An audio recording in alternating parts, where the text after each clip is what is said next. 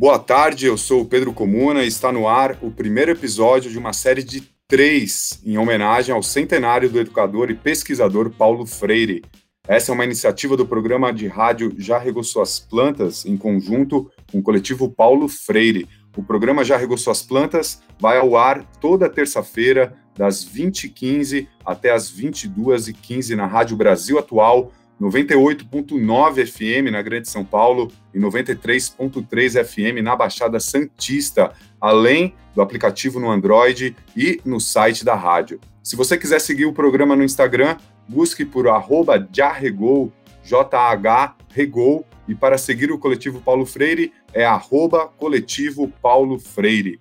Não podemos deixar de lembrar também que contamos com apoio da Associação Nacional Reggae, Serão três episódios sobre temas relacionados ao nosso cotidiano, história e educação, homenageando esse pensador, Paulo Freire, que deixou grandes legados no campo da pedagogia e se tornou um dos autores mais citados em trabalhos científicos no mundo todo.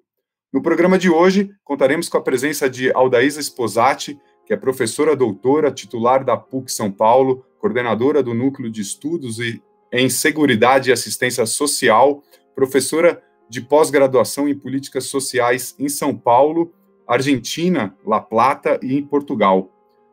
Teremos também a presença de Sônia Krupa, que é professora doutora da Faculdade de Educação da USP e desenvolve um trabalho com um conjunto de 24 escolas públicas. Trabalhou como professora com o professor Paulo Freire quando ele foi secretário de Educação no governo da Luísa Erundina.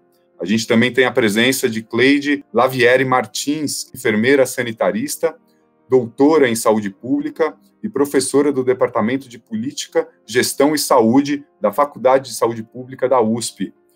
A Laura Simbalista também está aqui presente com a gente. Ela é professora da Rede Municipal de São Paulo e coordenadora pedagógica do CIEJA Butantan. Para completar essa conversa, a gente tem a presença de Jorge Caiano, que é médico sanitarista pesquisador do Instituto Polis e membro do coletivo intersetorial. Esse programa vai ao ar aos domingos, serão três programas, portanto, a partir do dia 14 de fevereiro, todos os domingos, a gente vai estar aqui com essa conversa junto com o coletivo Paulo Freire aqui na Rádio Brasil Atual. Para a gente iniciar essa conversa, a gente chama a Geni Duarte, representando o coletivo Paulo Freire, para falar um pouco sobre os objetivos e as intenções desse especial, dessa série mais do que especial, em homenagem ao centenário de Paulo Freire. Geni, máximo respeito, boa tarde, é com você. Boa tarde. Bom, se estivesse vivo, Paulo Freire faria 100 anos em setembro deste ano. Mas qual é o significado dessa afirmação? Será que Paulo Freire não permanece vivo, mais vivo do que nunca pela sua trajetória, sua biografia, suas lutas, realizações, sua obra e o merecido reconhecimento?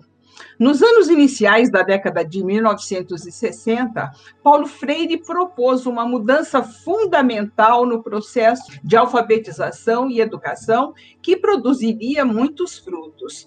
Para ele, alfabetizar era mais do que ensinar a mera decodificação do texto escrito. O ponto de partida deveria ser a problematização da experiência do educando a partir do estabelecimento de uma relação dialógica com o educador que possibilitasse confrontar as diferentes visões de mundo.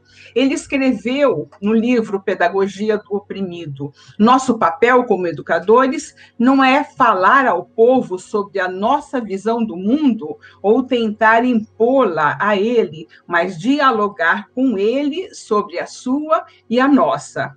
E nesse diálogo, com amorosidade, com amor, como queria Paulo Freire, não desconsiderando o outro nem o diminuindo, que se produz uma ação educativa transformadora, tanto para o educando quanto para o educador. A transformação ou é de ambos ou ela não existe. A educação só se processa quando existe um encontro com o outro mediatizado pelo mundo.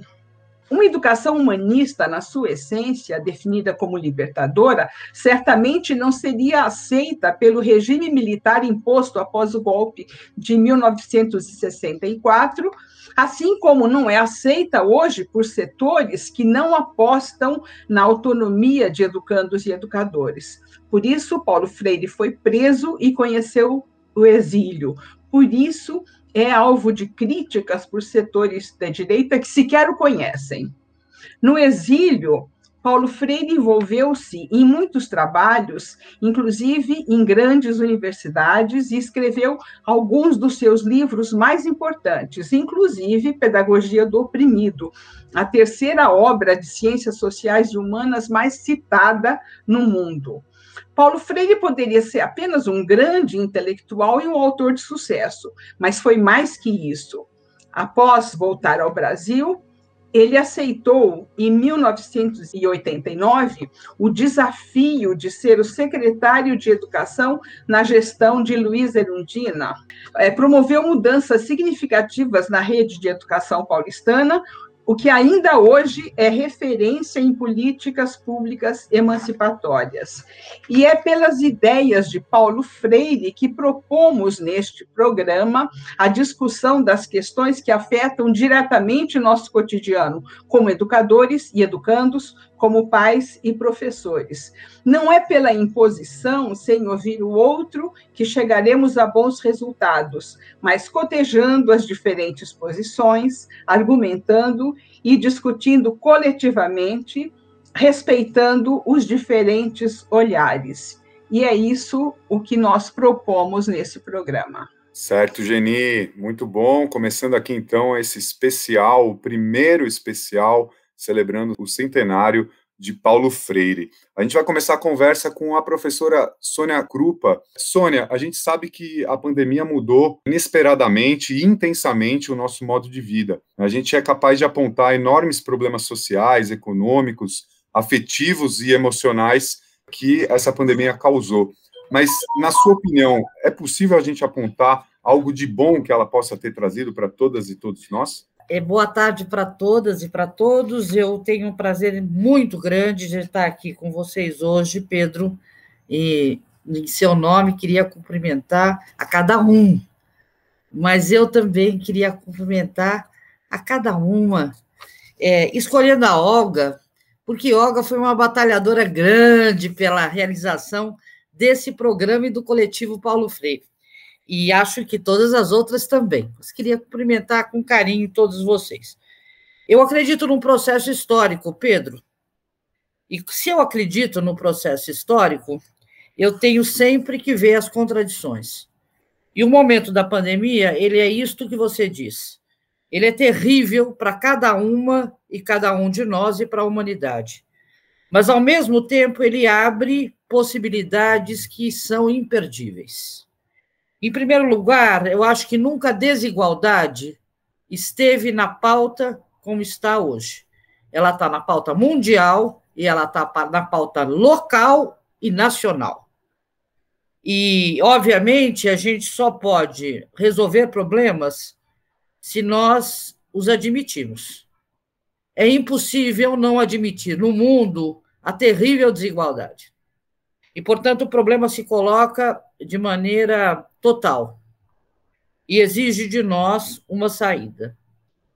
No que diz respeito à educação, se eu pegasse a, a delícia da utopia freiriana, não é?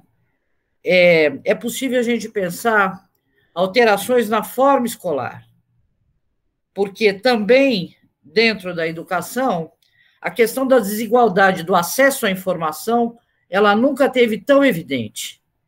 E para o conjunto dos professores que estão dentro da escola, a desigualdade social ela se colocou de maneira impositiva.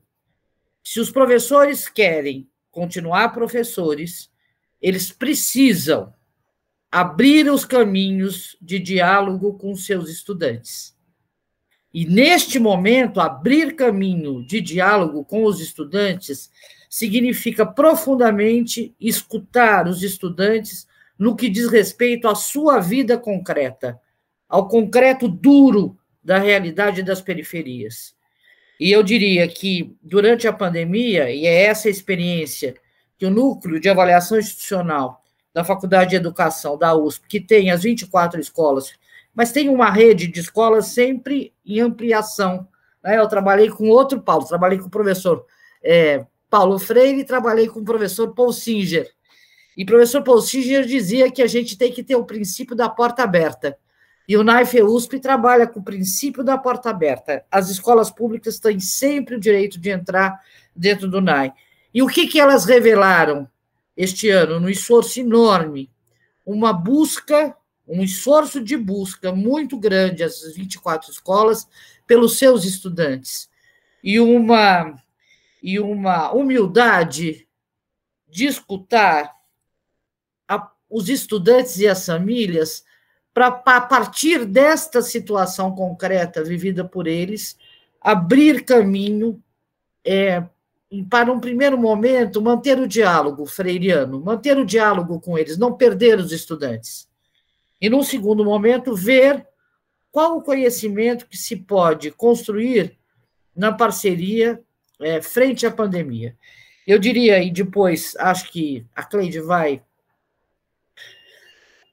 desenvolver melhor, desculpe, é que o direito à saúde ele também se coloca plenamente, o direito à vacina, é, e aí ele é direito, porque direito é como gravidez. A gente nunca está, a mulher sabe disso, a gente nunca está meia grávida, ou a gente está ou não está grávida. Então, ter direitos é assim, ou a gente tem, ou a gente não tem. Então, ter direitos é ter acesso a um bem universal. A educação é um bem universal. A saúde é um bem universal. Tem que ser extensivo a todos os direitos humanos. E a pandemia está nos colocando de frente para esta questão. E, obviamente, ela coloca também, é, e aí vou concluindo aí, acho meu tempo, ela coloca a insuficiência desse Estado é, neoliberal. Porque uh, se o Estado se mantém no Estado, na proposta de Estado mínimo, que nada tem a ver, não é, com a sociedade, é, e que cada um, a partir do seu esforço, do seu mérito, consegue o mínimo de condição? Está visto que este Estado ele condena a maioria da população à morte. Então, o Estado de bem-estar social, o Estado democrático de direitos se impõe. Não é? E a gente está vendo porque o nosso governante maior do país é adepto, com seu ministro da Economia, ao Estado mínimo e ao mercado. Mas ele também está vendo que ou ele apoia né, mecanismos de saúde pública e o SUS, o SUS, ou a sociedade brasileira só sobra, a economia só sobra. E, portanto, é, ao Estado, esse Estado neoliberal, a pandemia também vem colocando limites. Agora, ainda a gente tem muita batalha para fazer, e viva Paulo Freire, porque, obviamente, nós precisamos impor aos ricos, né, e aqueles que ficaram ainda mais ricos com a pandemia, um limite, não é? E aí vamos ver como nós, é, mulheres e homens, e todos comprometidos com a transformação social, vamos para a rua, vamos para onde for, para dizer um basta à desigualdade que a pandemia escancarou. Pedro. Certo. Essa é Sônia Krupa, professora doutora da Faculdade de Educação aqui de São Paulo, Universidade de São Paulo. A gente está fazendo o especial centenário Paulo Freire e a professora falou um pouco sobre a desigualdade. E eu queria perguntar para a professora Aldaísa Sposati sobre essa questão também dos serviços sociais e das políticas sociais. Né? Professora, é, conhecer a vivência e a convivência da população de uma dada realidade local e territorial é importante para o funcionamento dos serviços, das políticas sociais que ali estão operando? Olá, Pedro, muito boa tarde, boa tarde a todos, boa tarde, Sônia e todos os demais. Muito obrigada pelo convite e por essa partilha de comemoração dos, do amado professor Paulo Freire. E é, é, é muito interessante, eu acho que até para começar a responder, eu associo muito quando a gente aprendia o método Paulo Freire, ele aparecia conversando com um conjunto de pessoas sobre o tijolo, porque aquelas pessoas trabalhavam exatamente com esta, com esta construção, né? e a partir da materialidade daquele tijolo é que ele começava a palavra e o entendimento da palavra. E por que, que eu trago isso? Porque nós trabalhamos em vários dos serviços de atenção à população, na produção das políticas públicas, das atenções e dos serviços.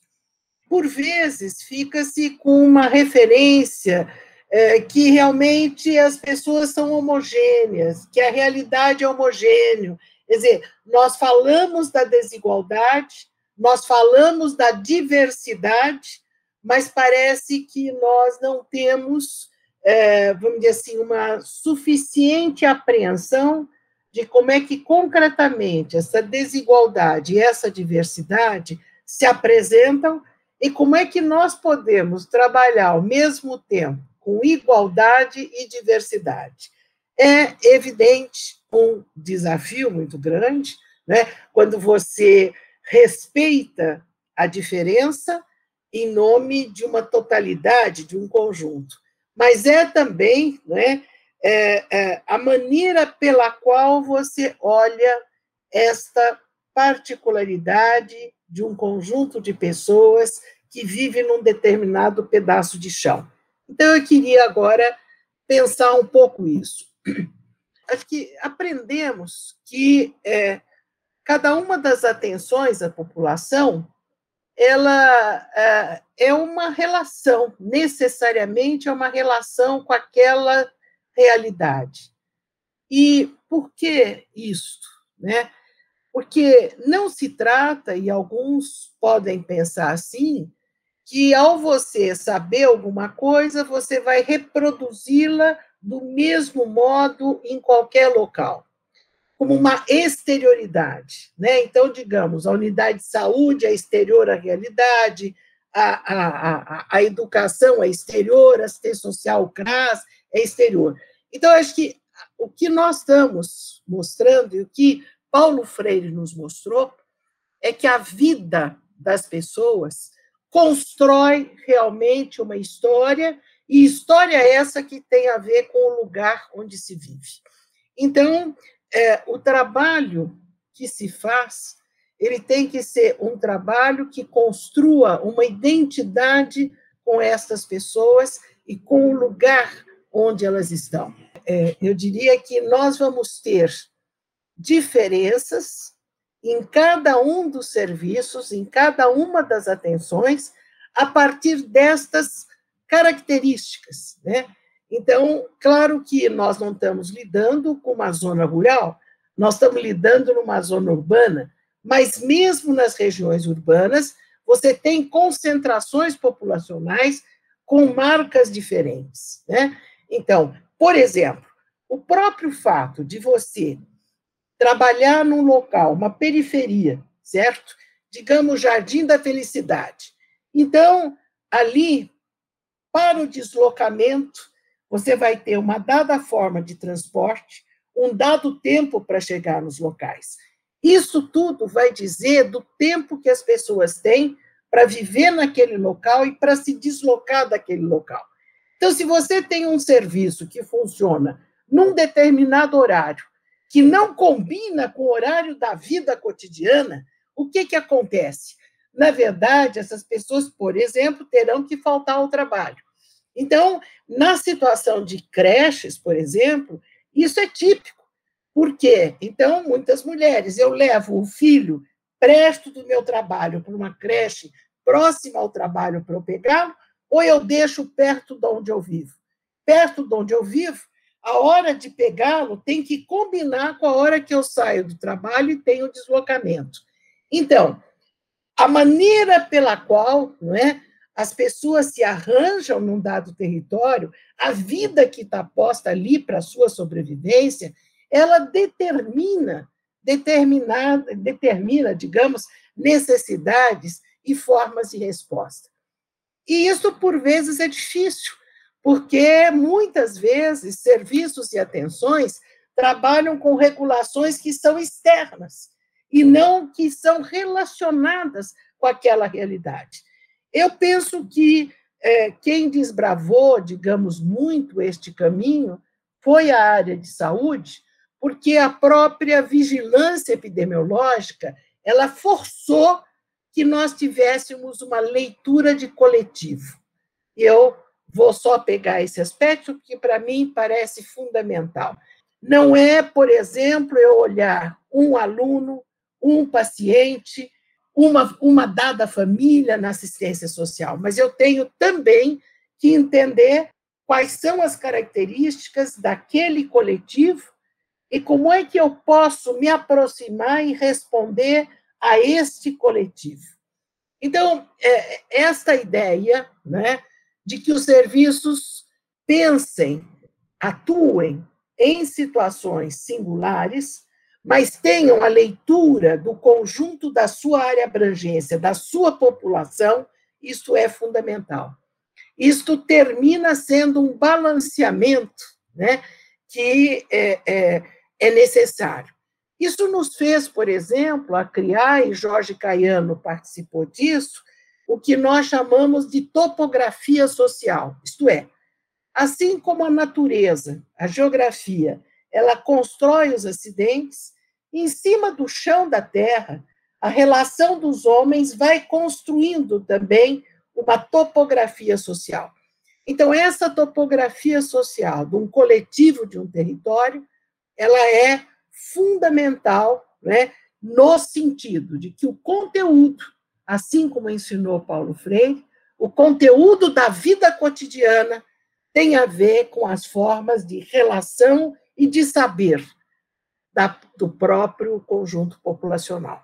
Essa é a Aldaís Esposati, participando aqui desse especial do centenário Paulo Freire. Você está sintonizado na Rádio Brasil Atual, 98.9 FM na Grande São Paulo, ou então 93.3 FM na Baixada Santista. Essa é uma realização do coletivo Paulo Freire, junto com o programa Já Regou Suas Plantas.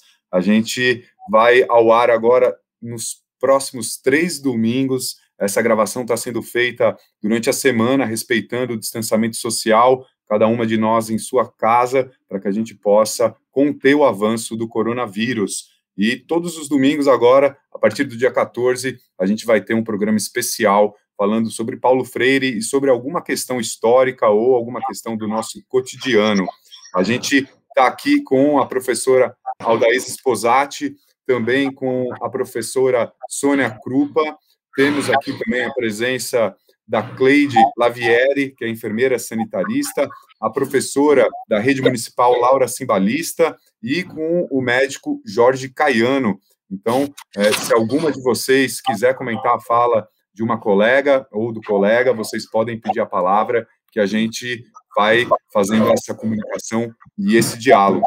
A gente vai dar sequência aqui na nossa transmissão e na nossa conversa, é, fazendo diálogo com o Jorge Caiano, né? A gente sabe que o governo determinou aí a volta às aulas, tanto na rede estadual e municipal, como na rede particular. A rede particular já voltou com as aulas presenciais. A gente tem visto muitas escolas sem protocolo, colocando em risco os trabalhadores e as trabalhadoras dessas escolas, dessas unidades, os estudantes e as famílias. Né? Então, o governo determinou que 35% dos estudantes voltem às atividades presenciais nos próximos dias, mas declararam que a decisão final é dos responsáveis, ou seja, são eles que se responsabilizariam por todo e qualquer risco proveniente dessa volta. A gente queria saber qual é a sua opinião sobre isso. Né? O governo, em seus diversos escalões, não tem deveres legais sobre a pandemia e sobre o risco que ela oferece a todas nós e todos nós? Então, Pedro, boa tarde. Eu queria é, dizer que é, eu, mais do que acho que qualquer outra pessoa que está nesse programa, estou ouvindo as falas é, desde a professora Geni, quanto a professora Sônia, e agora também a professora Aldaísa, e aprendendo muito. Porque, não, eu acho importante acentuar esse aspecto, né? o programa tem, tem como tema a, a, questão do Paulo Freire e, e o tema da pandemia, né? É, eu acho que é importante a gente é, é, perceber que as falas, é, elas é, apontam para um item que eu acho que é bastante importante, que é a da intersetorialidade, da conversa é, necessária entre as várias políticas públicas né, que se desenvolvem em um determinado território. E pensando São Paulo, pensando o estado de São Paulo, o que a gente está percebendo com essa pandemia é que a situação atual, né, nesse início de ano 2021, é, é uma situação extremamente é, perigosa. Né? Eu diria mesmo, é uma ameaça é, é bastante grande de é, nós aqui no Brasil é, seguirmos, e tem gente que diz, inclusive, que não é se nós podemos é, chegar a uma situação parecida com Manaus. É, é, a pergunta que se deve fazer é quando a gente vai chegar nessa situação. Isso é muito grave. Né? E um dos argumentos que tem sido levantado atualmente é a existência de novas cepas, né, que foram identificadas na Inglaterra, depois na África do Sul, e é, agora tem uma terceira cepa no Brasil, que parece, inclusive, mais agressiva do que a cepa inglesa ou africana. E essa cepa é, já está aqui em São Paulo. Né? É importante que todo mundo tenha claro isso, porque estas novas cepas, elas se especializam por ganhar maior agressividade no sentido de poder infectar muito mais é, pessoas e, inclusive, com um grande risco de infectar novamente pessoas que já tiveram Covid. Esse é um risco que existe, que não pode ser descartado e, portanto, a preocupação do, é, é, dos cientistas e do, das pessoas que pesquisam e conhecem bem é, o tema da pandemia estão levantando, e numa situação como essa, é, com um aumento muito grande do número de casos e, e, do número de internações e também do número de mortes, é, fazer esse trabalho de obrigar o retorno às aulas, acho que uma política não só errada, como uma política genocida. E eu vou dizer dessa forma porque é, o fato de o governo dizer que, no final das contas, a decisão é dos pais, é uma forma de o governo se desresponsabilizar em relação àquilo que é sua obrigação, que é tomar conta da pandemia. E o governo não fez isso. Né? Nós sabemos muito bem que existe uma responsabilidade muito grande do governo federal, que foi provavelmente o grande fator de é, para levar o Brasil a ter muito mais casos e mortes por Covid do que praticamente todos os, os, outros países do mundo. Nós estamos tendo quase quatro vezes mais mortes é, por Covid do que é, todos os outros demais países. Né? Isso é muito grave e existem responsabilidades penais que deveriam estar sendo cobradas de imediato, mas os governos estaduais e municipais, eu posso dizer que com certeza a maioria deles, de certa forma, aderiu a essa política genocida federal. E esta forma de desresponsabilização é muito grave, porque é, se a decisão dos pais fica colocada entre duas, duas possibilidades, bom, eu me preocupo com a saúde do meu filho ou com a educação do meu filho. Esse não é um tipo de dilema é, justo para ser colocado para as pessoas, porque as duas coisas são importantes. Então, a pergunta que tem que ser respondida não é se eu quero que meu filho volte às aulas, porque eu quero. A pergunta que tem que ser respondida é: mas se eu quero que ele volte, o governo está me criando condições para que meu filho possa voltar sem correr risco? E é essa pergunta que o governo não está respondendo. Então, esse tipo de dilema que está sendo jogado para a sociedade é tipicamente uma postura de desresponsabilização que eu considero totalmente errada né, uma atitude que não, não deve ser admitida como atitudes de gestores públicos responsáveis. Isto é uma irresponsabilidade.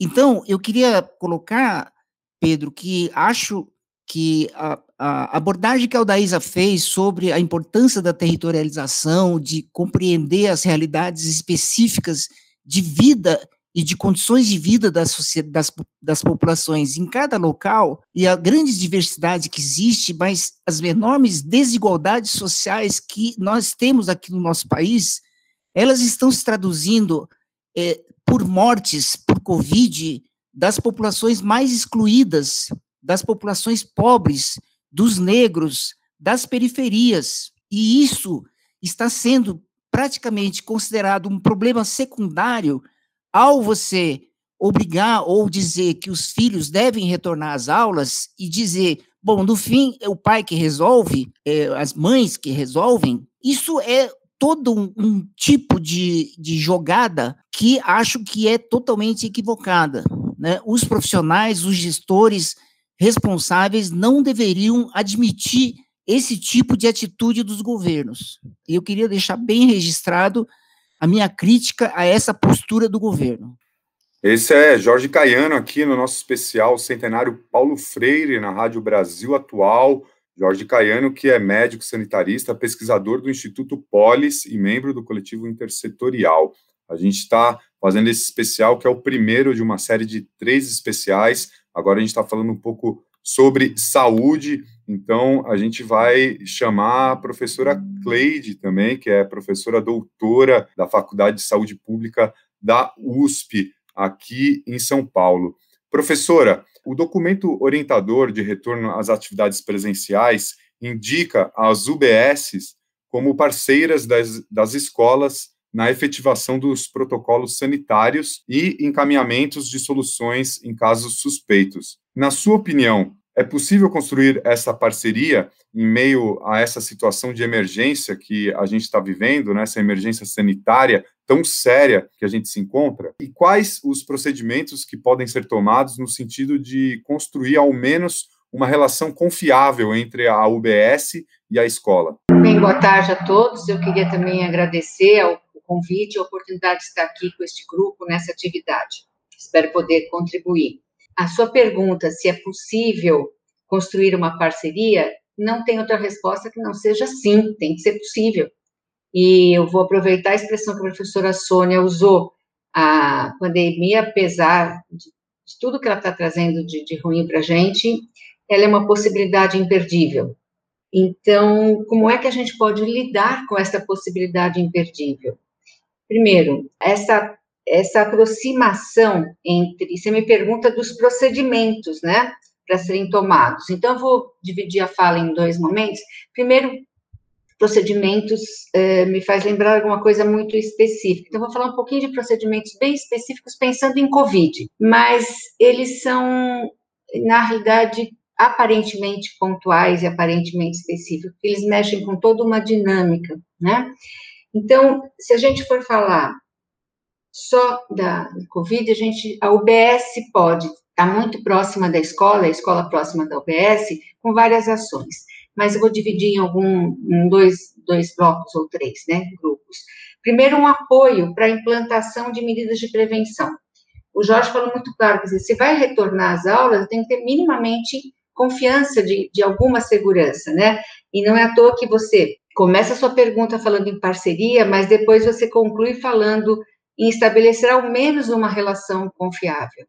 De onde que vem isso ao menos confiável? Provavelmente da, da insegurança que a gente está vivendo, de uma certa desinformação, de um não confiar, né? Para criar condições, aí eu preciso confiar que aquilo vai valer a pena e que aquilo está seguro. Então, esse apoio para a implantação das medidas de prevenção, muito OBS pode dar retaguarda para a unidade, porque pegar um protocolo, é claro que tanto OBS como escolas, unidade básica de saúde, vão usar protocolos, protocolos vigentes. Só que, como a Aldaísa falou também, você não pode reproduzir da mesma forma em todos os lugares. Então, esse protocolo, protocolo tem que ser adaptado àquela realidade, daquela escola e daquela UBS, ou seja, daquele território, como o Jorge Caio falou. É, essas medidas podem envolver desde cuidados do prédio, realmente, a janela abre, fecha, ventila, qual é a porta de entrada, como é que vamos estabelecer o fluxo das pessoas, quais são os horários de intervalo, usa máscara, põe álcool, vários aspectos que todo mundo já está meio assim cansado de ouvir, mas quando chega na hora de um prédio real, é importante ter um apoio técnico, um apoio do pessoal da área da saúde. Essa é a parte de procedimento é, mais assim específico. A outra é a unidade se dispor a fazer um acompanhamento desses processos. Não basta chegar lá e falar assim, ah, então agora implantou. Não, tem que acompanhar periodicamente.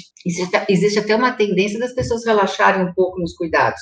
Então, é importante para manter a possibilidade, o que, que eu estou querendo usar? Que na frente tem um horizonte de possibilidade de parceria muito grande. Então, como é que, a gente pode ir aproximando? Diante, nesse momento de emergência, talvez seja, motivação para aproximar seja maior. Então, fazer esse acompanhamento mais periódico.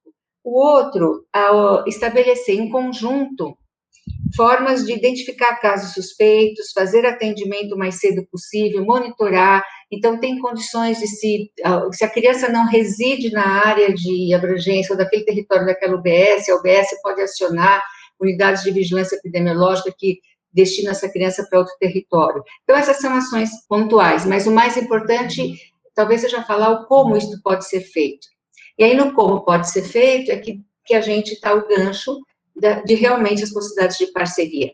Então, é importantíssimo conhecer o, o território, é importante que se faça pactos, acordos, que se estabeleça discussão junto, escola e comunidade escolar e aqui a, a, as equipes da, das unidades de saúde, aproveitando o potencial que essa atenção básica tem, o conhecimento que a escola tem da sua área, dos seus alunos, das famílias que, que vivem. Então, eu acho que isso tudo e envolver, se possível, e imagino que tem que ser possível, os conselhos, tanto de saúde da unidade como o conselho de saúde escolar. Eu acho que essas são ações que dão diferença na forma de fazer uh, esse começo de tentar retomar uma parceria, porque tradicional, uh, os universos da escola e da saúde, às vezes são universos paralelos, e a gente tem que fazer essa aproximação. Eu acho que é isso que a gente tem que esperar nesse momento, né? Acho que já me alonguei um pouquinho, numa próxima oportunidade eu falo um pouquinho mais do que eu acho que pode ser limites para isso ou não, e como é que eu vejo o, o SUS dentro dessa história para além da atenção básica. Essa é a professora doutora Cleide Lavieri, professora aqui da Universidade de São Paulo. A gente está no especial Paulo Freire, 100 anos, em setembro ele completaria 100 anos, e para a gente fazer esse debate, a gente está trazendo aqui mulheres de luta que estão atuando aí na linha de frente e também homens de luta que também estão ao lado dessas mulheres lutando. Eu queria fazer só um comentário, é, porque me parece que se fala né, na pandemia que é, a população é invisível. E, e, veja, é, na verdade, né, é, esta é uma população que está presente nas ações reais, concretas, como é que pode se dizer que é invisível, né?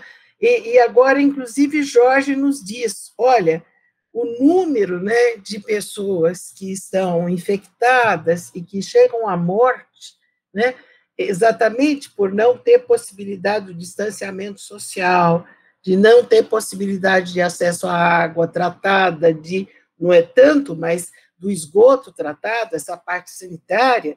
É, então, isso tudo são limites que têm levado à morte. Ele falava, a desigualdade é um fator de morte. Eu acho que isso é, é, é, é muito forte, e eu queria só realmente comentar, porque nós estamos falando da vida, e, e essa, essa agudização que a desigualdade é um fator de morte. Obrigada. Obrigado você, professora Odaísa, comentando aqui a fala da professora Cleide.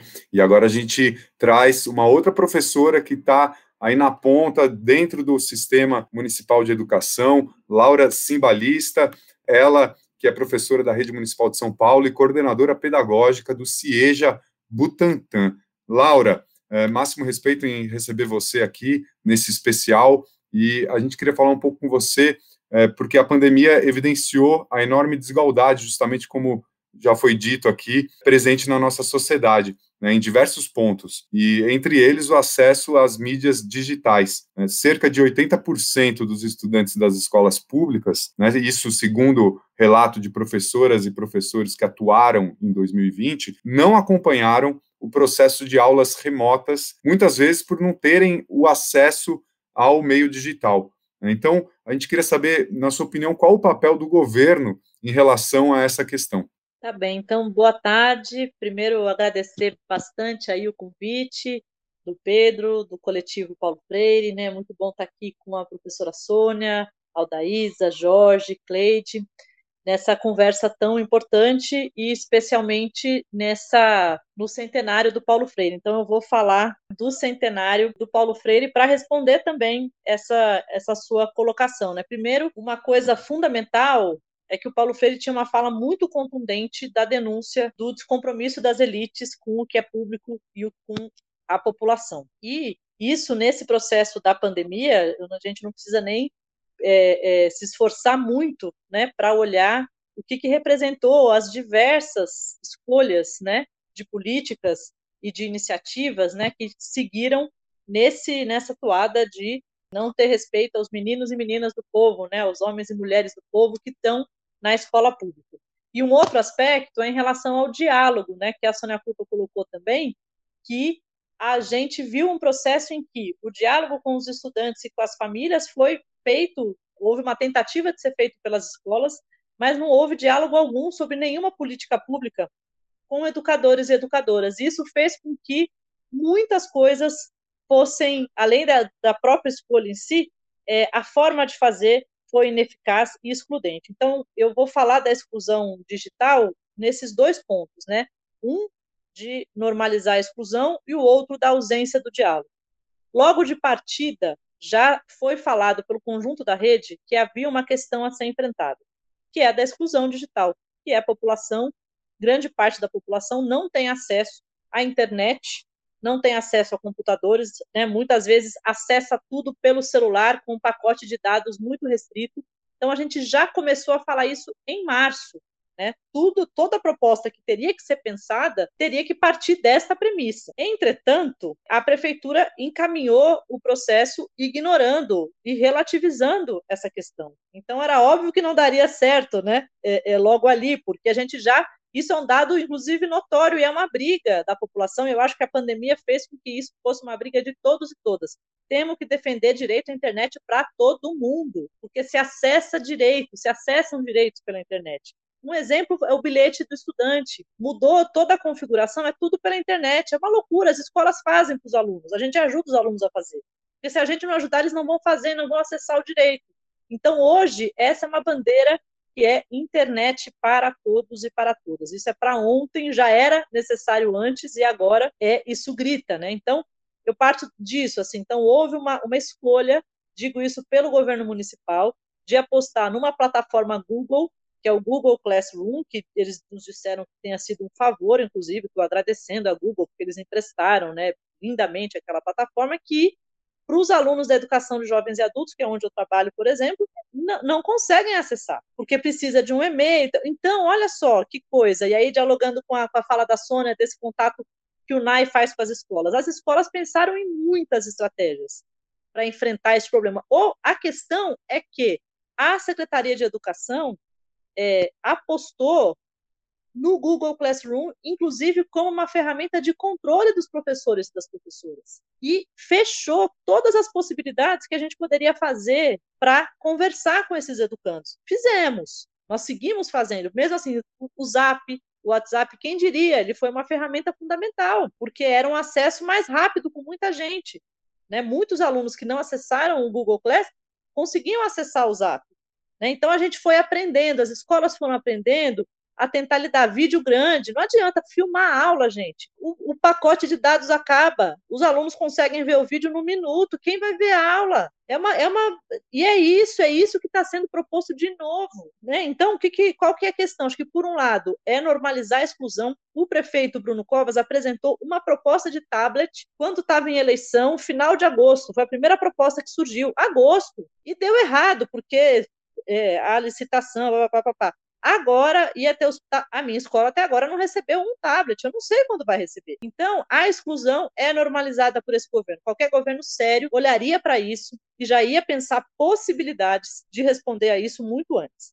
E o segundo ponto é a falta de diálogo total, né? Porque as escolas, no diálogo com seus alunos e com as suas comunidades, vão pensando formas. E muita coisa aconteceu. Tem um monte de exemplo bacana a gente tira o chapéu da turma das escolas, que pensou formas de dialogar. Agora, tudo isso era por fora, por fora, porque o que tinha que fazer era constar no Google Class, porque este era, inclusive, a ferramenta de controle da secretaria. Então, a exclusão digital segue sendo uma questão, dá, dá uma vergonha danada falar isso, né? Porque nós estamos num outro ano, nós estamos em janeiro de 2021, este era o problema de março de 2020, e caminhamos muito pouco para resolver, porque, de fato, o governo não enfrentou e naturalizou essa desigualdade.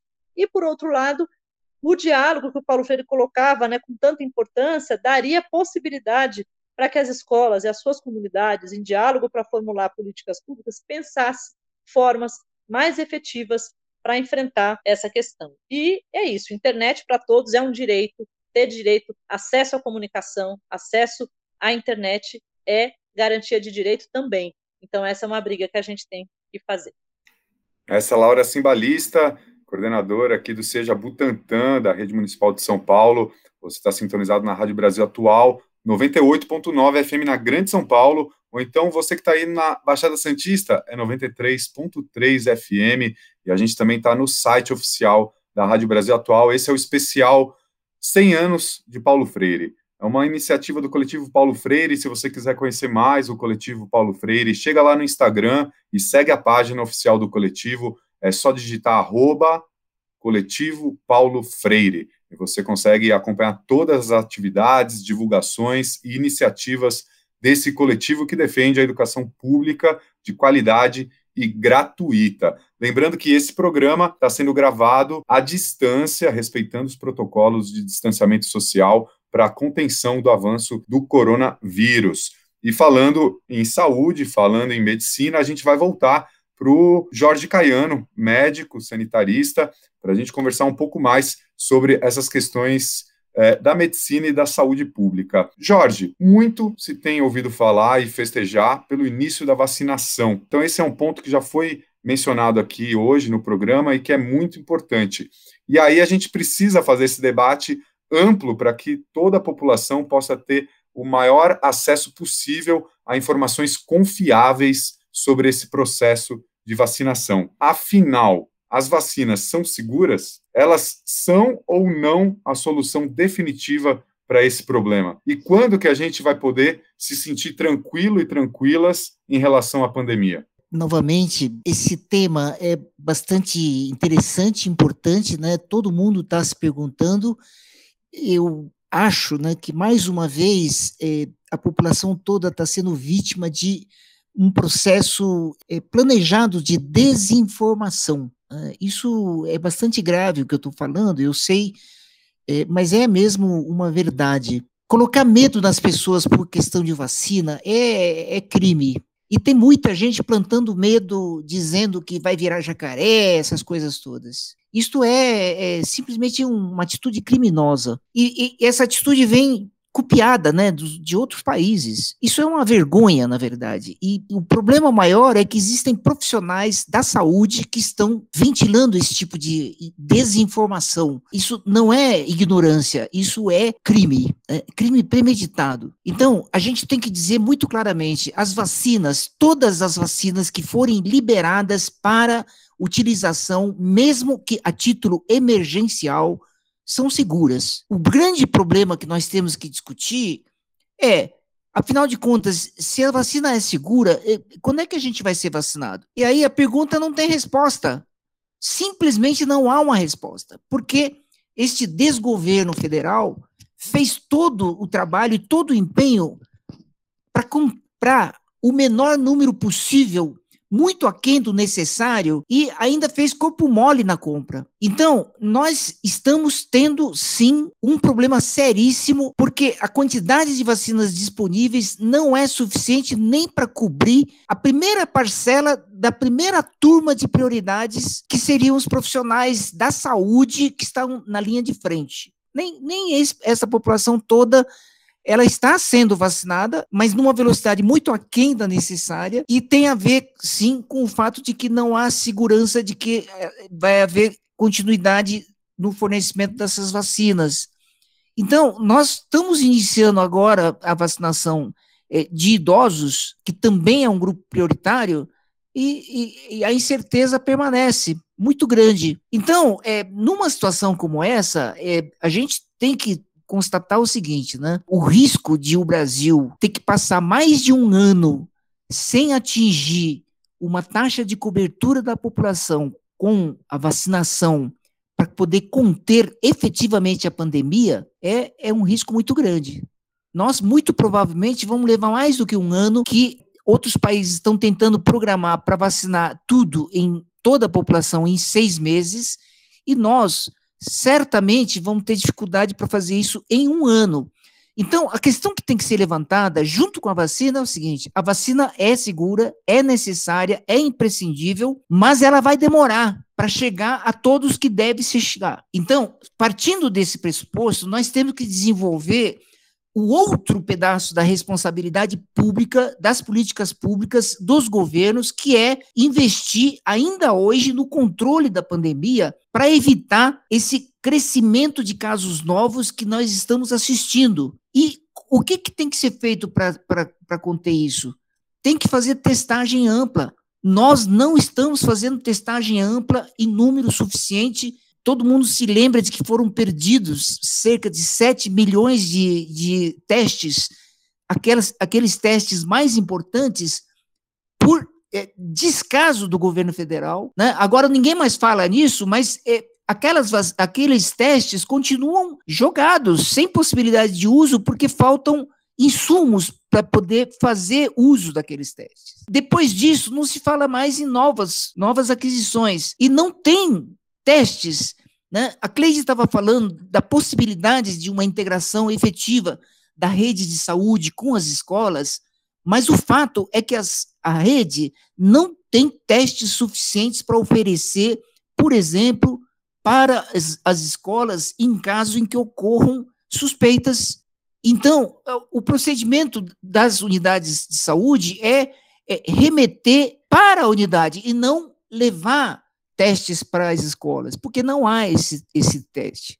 Então, veja bem, eu estou querendo levantar um aspecto de que é, todo esse problema de enfrentamento da pandemia, a gente tem que encarar a vacinação como solução definitiva, mas tem que entender que a solução definitiva aqui no Brasil vai demorar enquanto a gente não remover este desgoverno vai continuar esse problema e todo mundo tem que ter muito claro isso. Admitir a continuidade desse governo é admitir que nós não vamos ter vacina dentro de um ano. Partindo desse pressuposto, nós temos que batalhar e pressionar os governos municipais e também estaduais para que desenvolvam ações concretas de controle da pandemia enquanto não se vacina toda a população.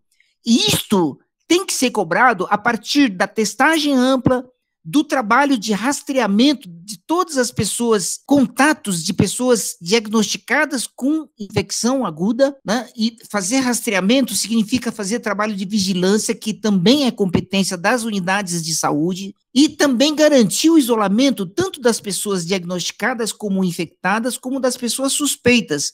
Garantir isolamento significa retornar o auxílio emergencial, garantir a cesta alimentar mínima, né, cestas básicas que possam oferecer para as famílias para que elas possam permanecer em isolamento. Não fazer isso é continuar é, dando né, asa solta para o vírus. É isto que tem que ficar muito claro.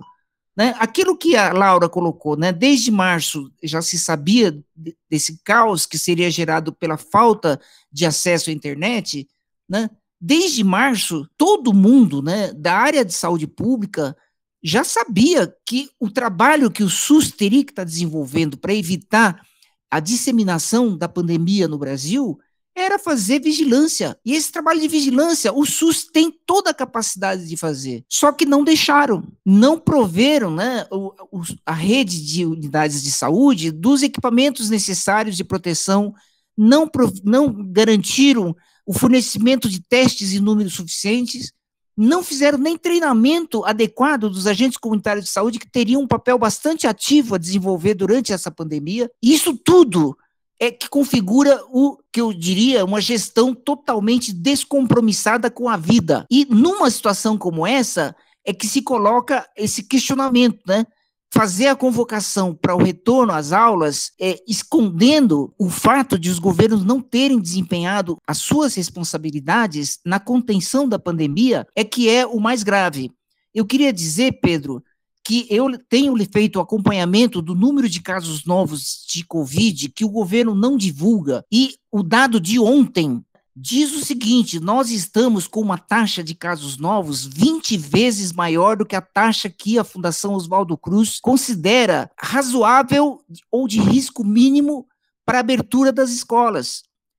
Então, eu quero que fique muito claro: a orientação da Fundação Oswaldo Cruz, numa publicação sobre volta às aulas, essa publicação é, uso, é referida pelo próprio Ministério da Educação como bibliografia básica, e, no entanto, o Ministério da Educação não utiliza essa referência da Fundação Oswaldo Cruz, que é uma fundação extremamente séria, competente e que levantou uma taxa que seria de um caso para cada 100 mil habitantes, um caso novo por dia. Aqui em São Paulo, por exemplo, o exemplo é muito simples, né?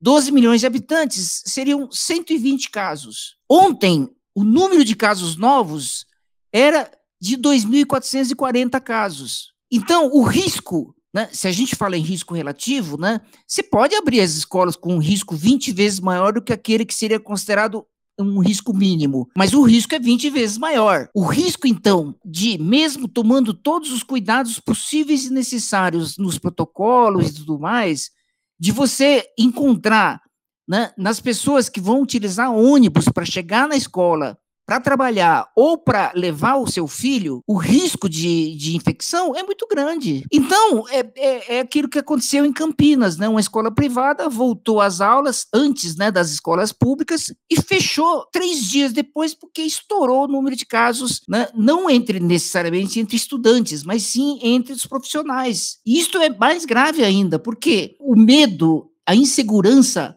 e essa demanda que todos os profissionais da educação estão levantando de que só com vacinação é um, um dilema, porque, na verdade, nós não temos hoje condições de garantir essa vacinação para toda a comunidade escolar.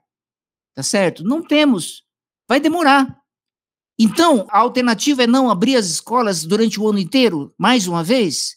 Eu diria que não é este o caminho correto mas sim a gente trabalhar na concepção mais ampla da educação integral, da educação inclusiva, de um, uma abordagem de educação, de uma escola educadora, né? Não é a questão não é o currículo escolar, né? O currículo é, cumprir, digamos, o, o currículo do ano ou de cada ano, né? A questão aí é fazer um trabalho educativo amplo envolvendo todos os pais, toda a comunidade do entorno da escola, no tema do controle da pandemia, mas isso requer três questões, né? Uma informação correta, adequada, é, justa, né?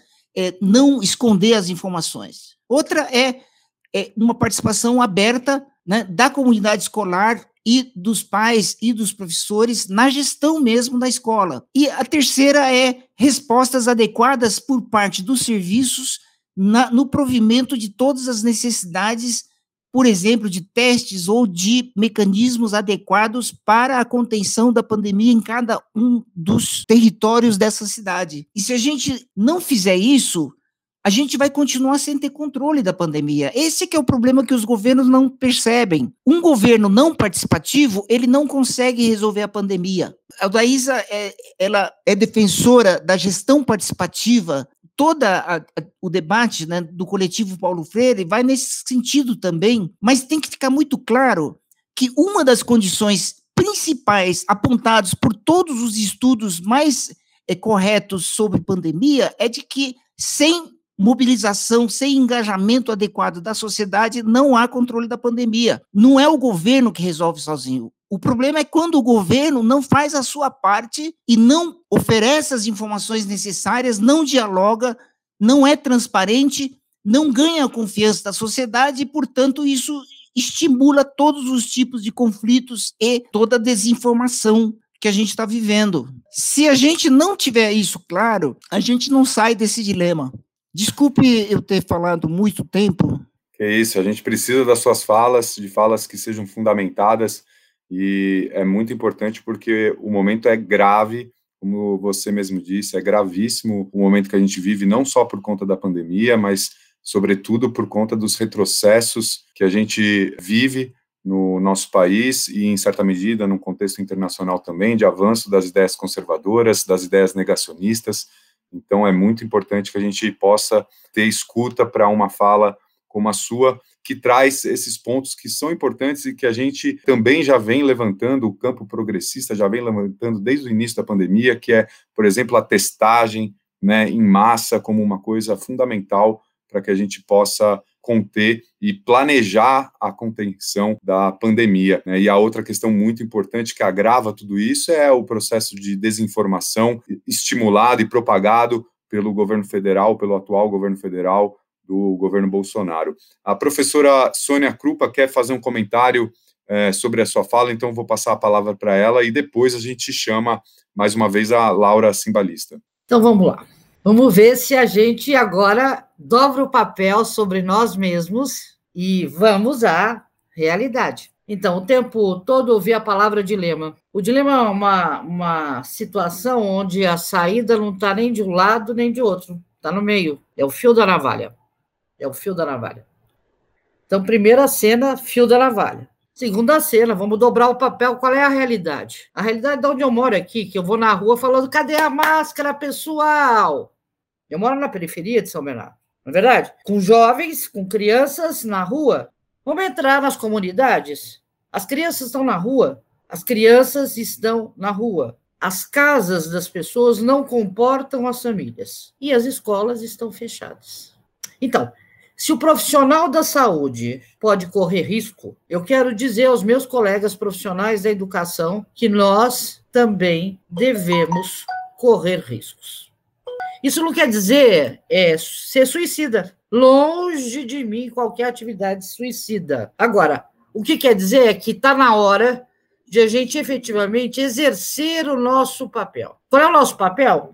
Exatamente aquilo que nós falamos até agora, não é currículo oficial não é a forma escolar do passado. Esta ficou no passado, pelo amor de Deus. As pessoas não conseguem se despregar. O Jorge foi até o momento com a nova forma, daí de repente ele escapou outra vez para a forma antiga. Nós precisamos ter cuidado, a forma antiga acabou. Ela acabou. O que o governo estadual está querendo impor, por exemplo, é uma coisa esperta, eu vou chamar esperta, que é aquilo que eles já queriam fazer. Né? A Marilena de Souza Castro ela tinha um objetivo e ela continua tendo.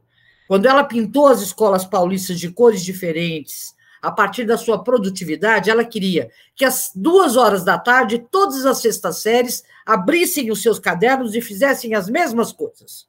Esse era o ideal da Maria Helena, não é verdade? A informatização que está sendo proposta pelo governo estadual no meio da pandemia, abrindo escola, ela se encaixa perfeitamente neste modelo. Ou seja, é um modelo que pega os profissionais da educação e os transforma em Ubers. Aliás, é isto. Eles serão mediadores do ensino à distância que está na televisão, daí não está nem na internet. Eu não posso dizer que não tem acesso, está na televisão. Não é? E televisão é uma coisa que a periferia tem. E a escola vai fazer o quê? Ela vai se encaixar na televisão. E nós, profissionais da educação, vamos fazer o quê? Vamos nos contentar, não é? Com este ensino é, robotizado. Aliás, hoje eu recebi uma coisa da, de uma universidade privada, é, que faz EAD, que a correção dos trabalhos está sendo feita é, por robôs. Não é verdade? Porque esta é uma discussão que já estava lá colocada. A gente já vem discutindo o mundo do trabalho há tempo, não é? E vendo o que a nova revolução tecnológica faz exatamente no mundo do trabalho, com o trabalhador. Não é verdade? E, portanto, a pandemia abriu, abriu para os grandes da educação à distância uma oportunidade rara. E o governo, os governos estão tentando colocar isto. Portanto, é, nós temos que fazer esse enfrentamento. Como é que a gente faz? Se, obviamente, nós abrimos a porta da escola. E abrir a porta da escola não para a escola do passado, mas de jeito nenhum. Em especial, professor Jorge, o professor Paulo Freire, aí uma coisa maravilhosa que ele fazia, eu é, ainda a época dele, depois, como fui chefe de gabinete do Mário, é, o colegiado central da secretaria discutia as coisas como elas eram. E, obviamente, as coisas não eram fáceis de serem discutidas. Aliás, o governo da Luiz era isso mesmo. O professor Sinja chamava a reunião do secretariado para discutir as coisas como elas eram. Né? E, portanto, todo o governo se envolvia com as coisas como elas eram. Então, a escola tem que se envolver, e isso a pandemia abriu, com a realidade tal como ela é. E qual é a realidade hoje? A gente está com a população, a Covid está aí, com todo, com as cepas novas, batendo. A população a população que estava com auxílio emergencial perdeu. O governo colocou uma, uma coisinha tirando a segurança alimentar desta população, não é verdade? Então, a escola era um caminho de garantia, não da bolachinha, Maria, tá certo? Com um liquidozinho, né? Mas a, a gente havia conquistado segurança alimentar pelas escolas. Portanto, era um direito da população que nós não podemos jogar fora. E a escola, ela tem que abrir para enfrentar essa discussão da segurança alimentar. Ela tem que abrir para enfrentar a desigualdade da informação, de tudo isso que o professor Jorge disse, tá certo? Que está na terra plana, que tá... nós temos que discutir a desinformação. Esse é o papel da escola, tá certo? A escola ela tem, ela não é, ela não é só informação, ela é formação e ela é diálogo. Então nós temos que, nós não temos outro caminho. Então a Laura e muitos, muitos professores fizeram programas de rádio que foram maravilhosos. Eu, esta é uma modalidade, uma forma nova da escola agir. E ela pode fazer programas de rádio, colocar antena ali, não é verdade? É de uma outra maneira para atingir a sua comunidade. Aliás, programa de rádio, a gente sabe que é uma ação revolucionária para a transformação ou para a conservação. Né? As igrejas, as igrejas estão aqui. A rádio da, da, da igreja ela entra para cima de mim aqui no bairro, que eu vou lhe falar. Por que, que a rádio da escola não pode entrar e disputar? Não é verdade? Eu acho que pode. Não é? Mas por isso, o que é que. Então, uma outra forma escolar. Radicalmente uma outra forma escolar que se envolva exatamente isso com a desigualdade. A desigualdade já estava aí antes da pandemia. E a escola murada fazia questão, às vezes, de não ver a desigualdade ela já estava aí. Então, o que era já bom antes da pandemia, agora é imprescindível. Essa é a coisa boa, não dá para escapar. Para a gente continuar sendo professor, nós temos que nos defrontar com o tema da desigualdade. E aí vamos voltar à história. Isso que eu acredito na história, porque acredito. A história da educação prova, prova, prova. E nesse, nesse, nesse estado de São Paulo e na cidade de São Paulo, a gente vê as escolas foram, no passado, madeirite. E sabe por que, que elas eram madeirite? Né? A, a, gente tem documentos do governo do estado que diziam que os madeirites é, funcionavam como birutas para poder é, pegar o movimento da população e a necessidade ou não do prédio escolar. E como é que a população se fazia presente? Né? Ela pressionava. Se a gente pega um documento, uma coisa interessante, né? vai nos arquivos mortos, que não são mortos, são mais do que vivos, das escolas, e faz o estudo dos cadernos de supervisão, os supervisores que, no estado de São Paulo, muitas vezes foram colocados, desculpa aí, hein, para controlar a população, para ter uma ação supervisora, não de planejamento ascendente, como a gente defende, mas de controle mesmo, eles eram obrigados, mesmo na ditadura militar, que eles iam lá para controlar os murais dos professores, né? A gente vê isso. Mas eles eram obrigados a dizer da demanda, porque eles eram andarilhos da educação, os supervisores. Eles tinham uma região na mão. Então, eles apontavam que havia uma pressão de demanda. Como é que resolvia? A pressão de demanda era a população falando. abria uma derite, abria uma a escola de latinha, abria, era a expressão da luta pelo direito. Portanto, se a gente acredita que a população luta por direito, e eu acredito, nós temos que entrar com a escola é, fomentando, é, ampliando, é, estimulando e ouvindo a luta pelo direito. Essa luta pelo direito que vai fazer a transformação. Mas não com a gente em casa. Agora, como é que nós vamos? Agora, eu quero também defender a categoria. Vou defender minha categoria. Eu sou a velhinha asmática, que tomo pito toda hora porque vou para a rua. Então, olha só, é, nós temos que tomar cuidado. E aí, o seguinte, ó, não tem, nós temos que fazer uma desobediência civil.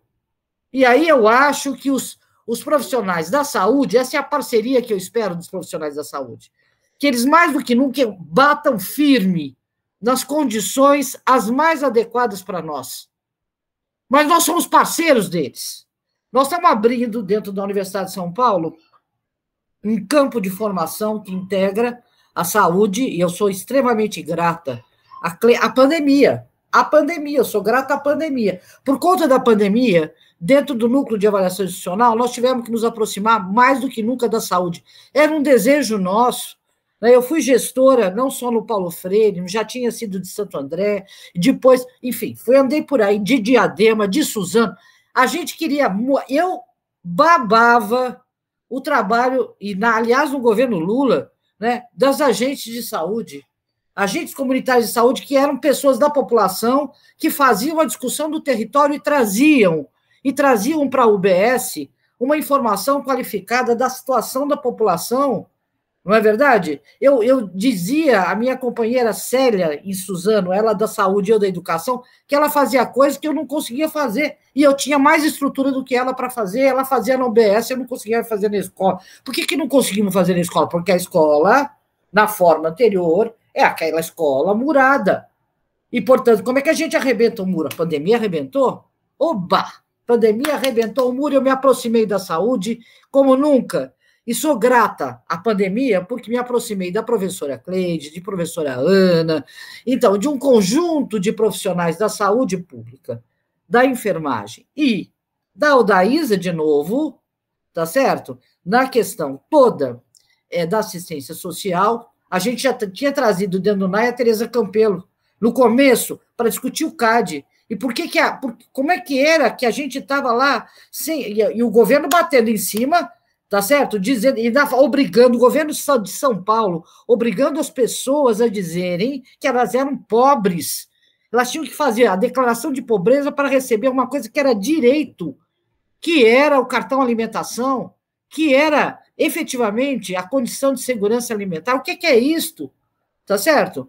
E as, as diretoras mais compromissadas, desesperadas, mas muito sozinhas ainda, algumas eu quero chamar a atenção da cidade de Tiradentes, elas foram, e uma das escolas, na reunião de sexta-feira, disse, não é? ela vai, ela ela está buscando a outra forma. Ela tem um dia de visitação na comunidade ali, na equipe gestora que voltou para a escola, professor Jorge, quatro tiveram Covid. Então, é, nós vamos conseguir mais condição, inclusive, para a vacinação dos profissionais da educação, se a gente, no fio da navalha, é no fio da navalha, é muito difícil, é atravessar.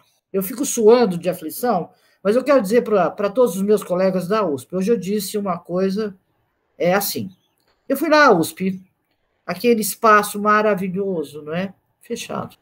Nós todos vimos, quem é da USP viu, e acompanha, eu sou um, um ser que acompanha a execução orçamentária há anos por dever de ofício tá certo? E me indigno porque a educação precisa de dinheiro. Nós acabamos de, de aprovar o Fundeb. O Fundeb não é para passar para a escola privada. Portanto, nós temos uma necessidade de dinheiro, sim, na escola.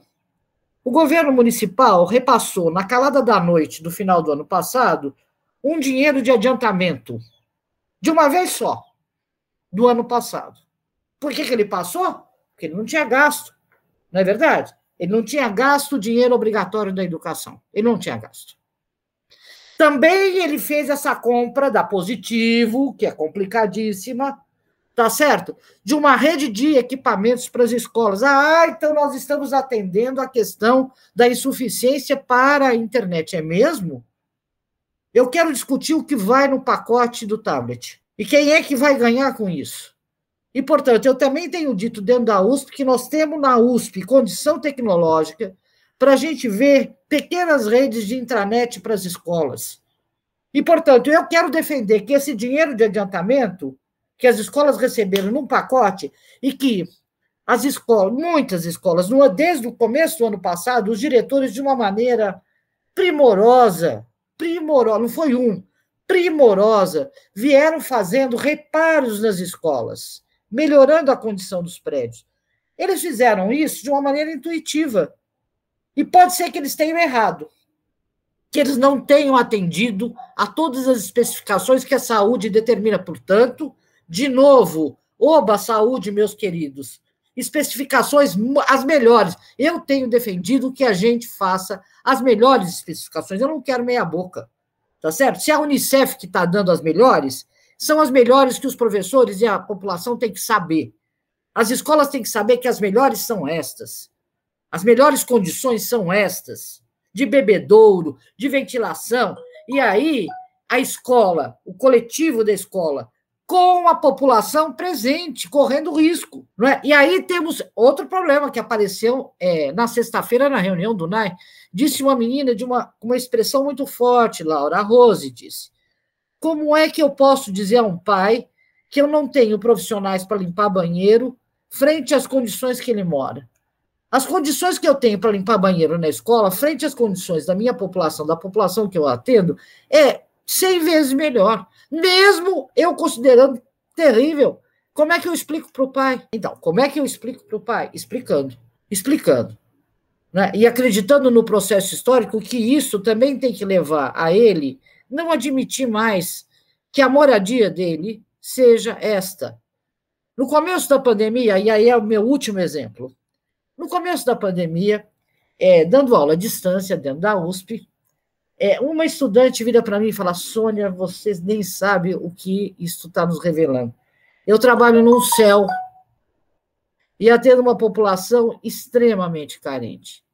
E dentro da escola, é, a gente é, fez um primeiro combinado que na primeira aula a gente não deixaria as crianças usarem o banheiro. E nós somos obrigados, já, já no ano passado, a descobrir que isso era uma tolice. É, porque nós começamos a descobrir né, uma hipótese. É, as crianças tinham banheiro coletivo. Portanto, o melhor lugar não era para fazer um xixizinho, gente. Era para efetivamente ir ao banheiro, fazer além do xixizinho, as suas necessidades como um todo.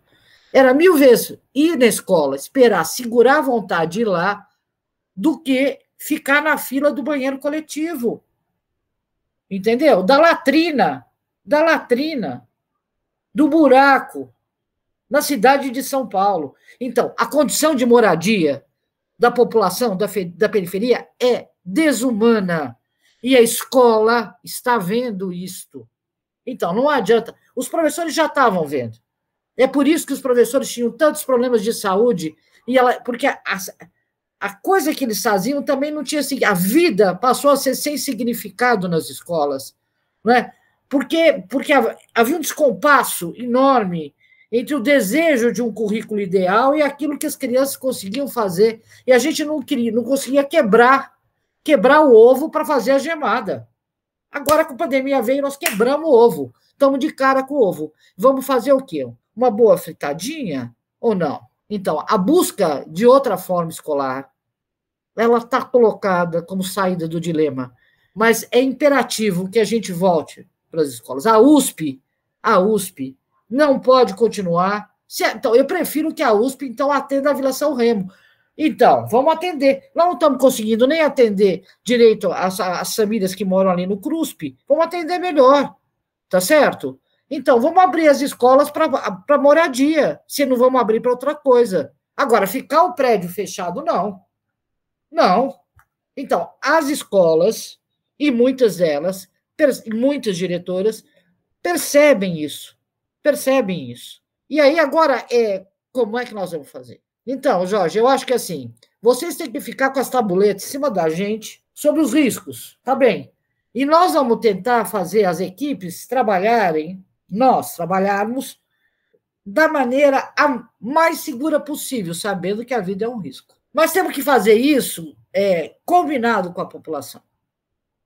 Combinado com a população. Em especial, combinado e tentando denunciar, e denunciar com muita força, é o processo opressor sobre os terceirizados da limpeza e da merenda, chamada merenda, alimentação escolar. Tá certo? Então, nós temos que fazer essa. Eles não vão poder falar nada, porque se eles falarem, eles perdem.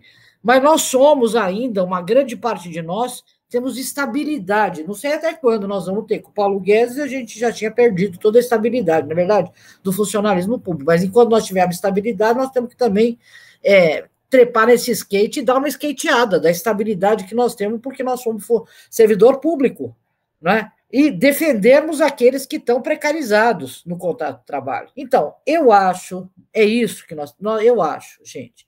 E, portanto, eu defendo que cada, sempre, sempre defenderei, cada, cada escola, cada escola, no seu coletivo, tem que tomar o problema na mão, não é?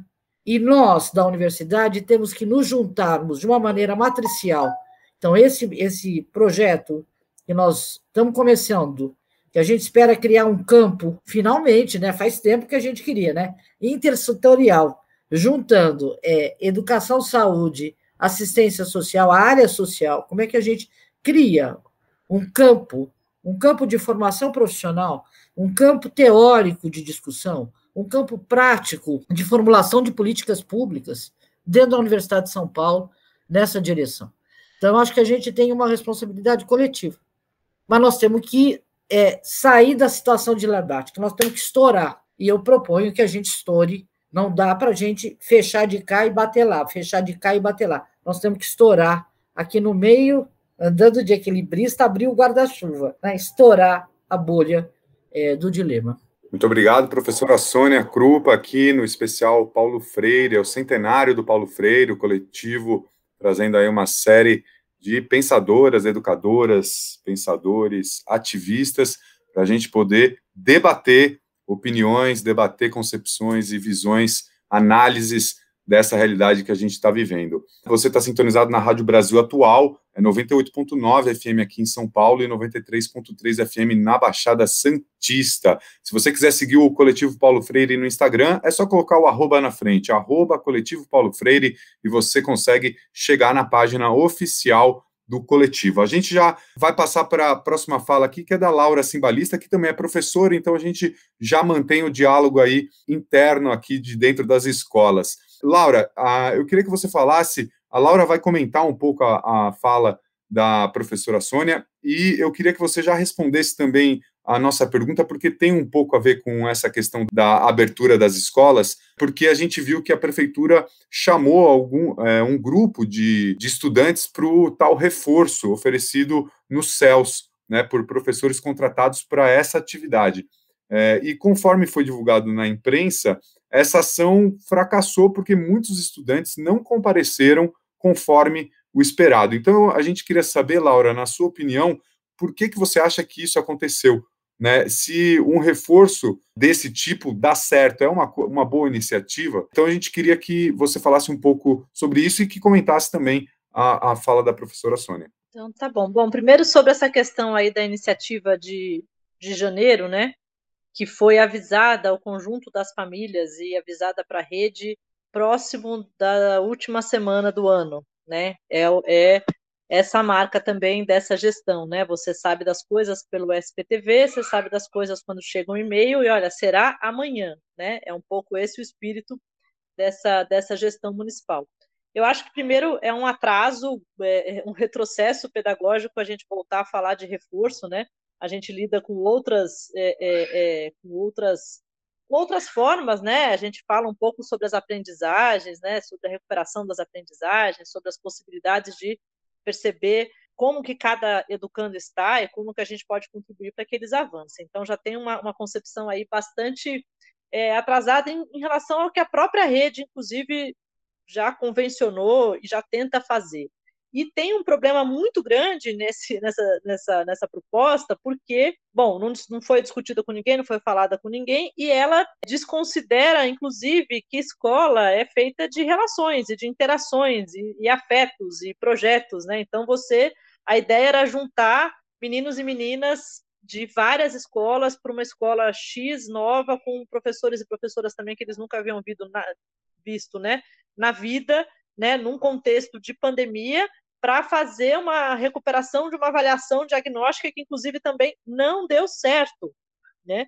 Então, é uma sucessão de equívocos que, obviamente, levou para uma ação que também não se viabilizou, porque a escola ela é composta por muitas coisas, né?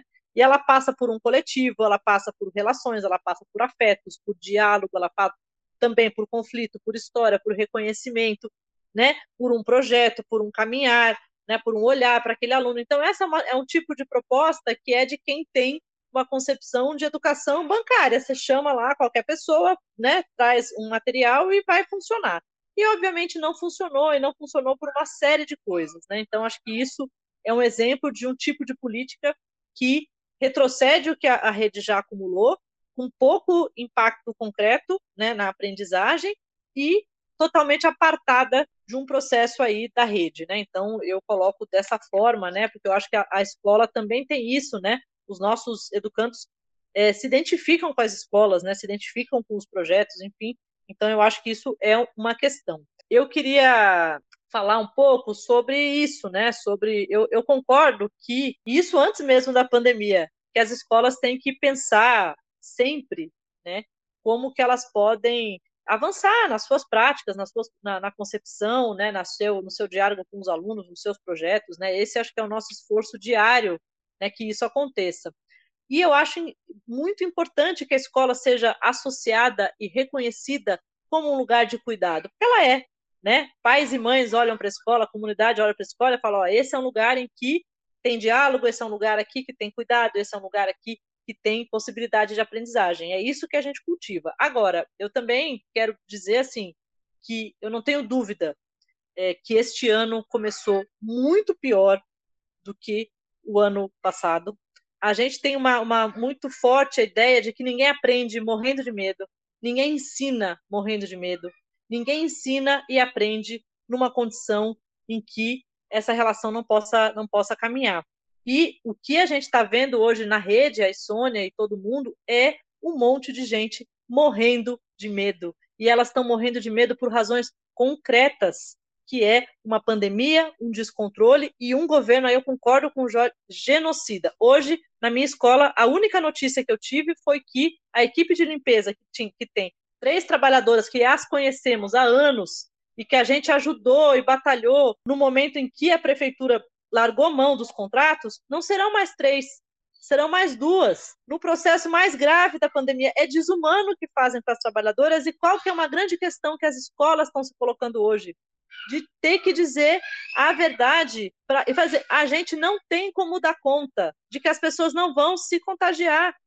E a gente não pode achar que isso é tranquilo. Eu trabalhei o ano passado inteiro né? A escola não ficou fechada, né? A gente estava lá, né? Ela fechou, mas estávamos, ela não teve a aula presencial, mas as equipes gestoras estiveram lá todos os dias e seguimos. Muita gente adoeceu, muita gente ficou internada. Nós temos aí muita gente, inclusive, que ficou gravemente adoecida e temos também falecimentos. Então eu acho assim que tem uma discussão que é óbvio que tem impacto na saúde de todo mundo, tem impacto na vida de todo mundo. Agora, as pessoas aterrorizadas, as pessoas com medo, as pessoas frente a um protocolo irrealizável. Irrealizável. A minha escola é uma escola que não tem ventilação. Simples assim, não tem e não terá. E pronto, ninguém quer saber. Vire-se, né? E essa coisa do governo retirar todas as condições para a gente atender. Então, eu acho que eu queria, é, é, eu entendo todas as reflexões sobre a gente não se não está apartado dos nossos alunos, o nosso esforço todo é para não estar, mas a gente tem que apontar aqui que um, o protocolo é irrealizável, dois, todas as condições que as escolas poderiam ter, que não é de ter segurança total, mas de melhorar e de tentar realizar, não foram sabotadas por esse governo, porque não tem profissional, não tem profissional de limpeza, não tem profissional, inclusive, para fazer as tarefas básicas da escola sem pandemia. Então, eu não posso deixar de, dizer, de fazer essa denúncia aqui também, porque nós temos que olhar para isso. Olha, em uma semana de planejamento na rede estadual presencial com professores, eu já tenho uma lista de 30 escolas em que o contágio ampliou, sem o aluno chegar. Então, isso é um dado da realidade também. Nós estamos no pior momento. Eu não consigo compreender como, num momento de descontrole, a brilhante possibilidade deste governo é nós vamos desconsiderar o descontrole, jogar no colo da família e reabrir. Eu acho que nós temos que reconstruir todas as relações, nós temos que repensar as nossas práticas, nós temos que defender a escola pública enquanto esse lugar de cuidado e todas as possibilidades. Agora, a gente tem que falar sobre essa questão do governo municipal, do Dória e do Bruno Abre Covas, que é assim que eu chamo, que estão fazendo um projeto de lavar as mãos, vai aí e é, eu me sinto assim, vamos testar. A gente vai testar, nós vamos testar com vocês, com vocês todos, porque a gente lê, a gente tá, essa semana de planejamento que está acabando foi o pior planejamento da vida, porque a gente lê e fala o que, que nós vamos fazer e a gente tem certeza que vai dar errado, Sônia, porque vai dar. Não tem, não tem. A gente gostaria de estar planejando como acessar os nossos alunos, como viabilizar que eles consigam conversar com a gente, como pensar num tempo tão difícil, fazer com que os alunos da EJA não abandonem a escola. Essa é a nossa tarefa. Agora, o jeito que nós estamos vivendo aqui, neste cenário de ligar a chave, eu me sinto assim, ó, a prefeitura está mandando a gente para o abatedouro e eles não conseguem nem organizar a fila. Então, a responsabilidade para organizar a fila de nos mandar para o abatedouro é nossa. A gente faz reunião com a, com a diretora regional, com a, né, com a, diretoria regional, e ninguém tem nenhuma resposta para dar. Como é que vai ser isso aqui? Não sei.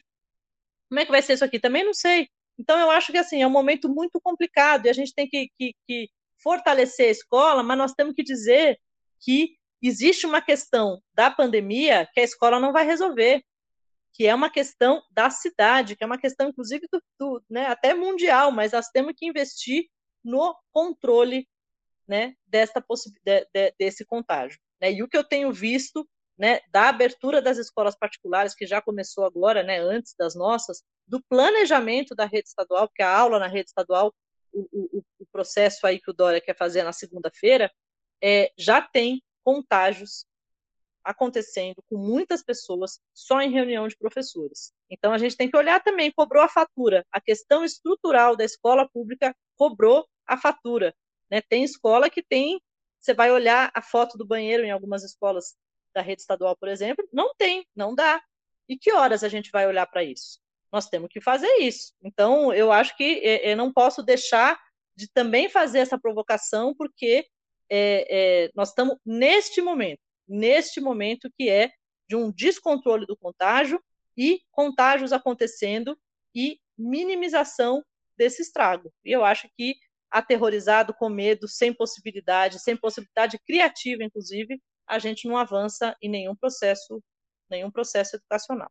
Obrigado, Laura. Essa é Laura Simbalista, professora da Rede Municipal de São Paulo. Ela é coordenadora pedagógica do CIEJA Butantã e você está sintonizado, escutando o especial 100 anos de Paulo Freire, uma iniciativa do coletivo Paulo Freire, para colocar em debate, em discussão, todos esses aspectos que envolvem a pandemia e essa realidade que a gente está vivendo. Uma, um dever que deveria ser do governo, do Estado, em colocar esse debate profundo, com fundamento, para que a sociedade possa se apropriar e contribuir de forma ativa na contenção da pandemia. Então, a gente cumpre aqui o dever é, cívico de trazer esses debates para todas e todos. A gente está chegando no final do nosso programa, mas ainda tem tempo para mais algumas reflexões. Eu vou passar a palavra aqui agora para a professora doutora Cleide Lavieri, aqui da Universidade de São Paulo, também da Faculdade de Saúde Pública da USP.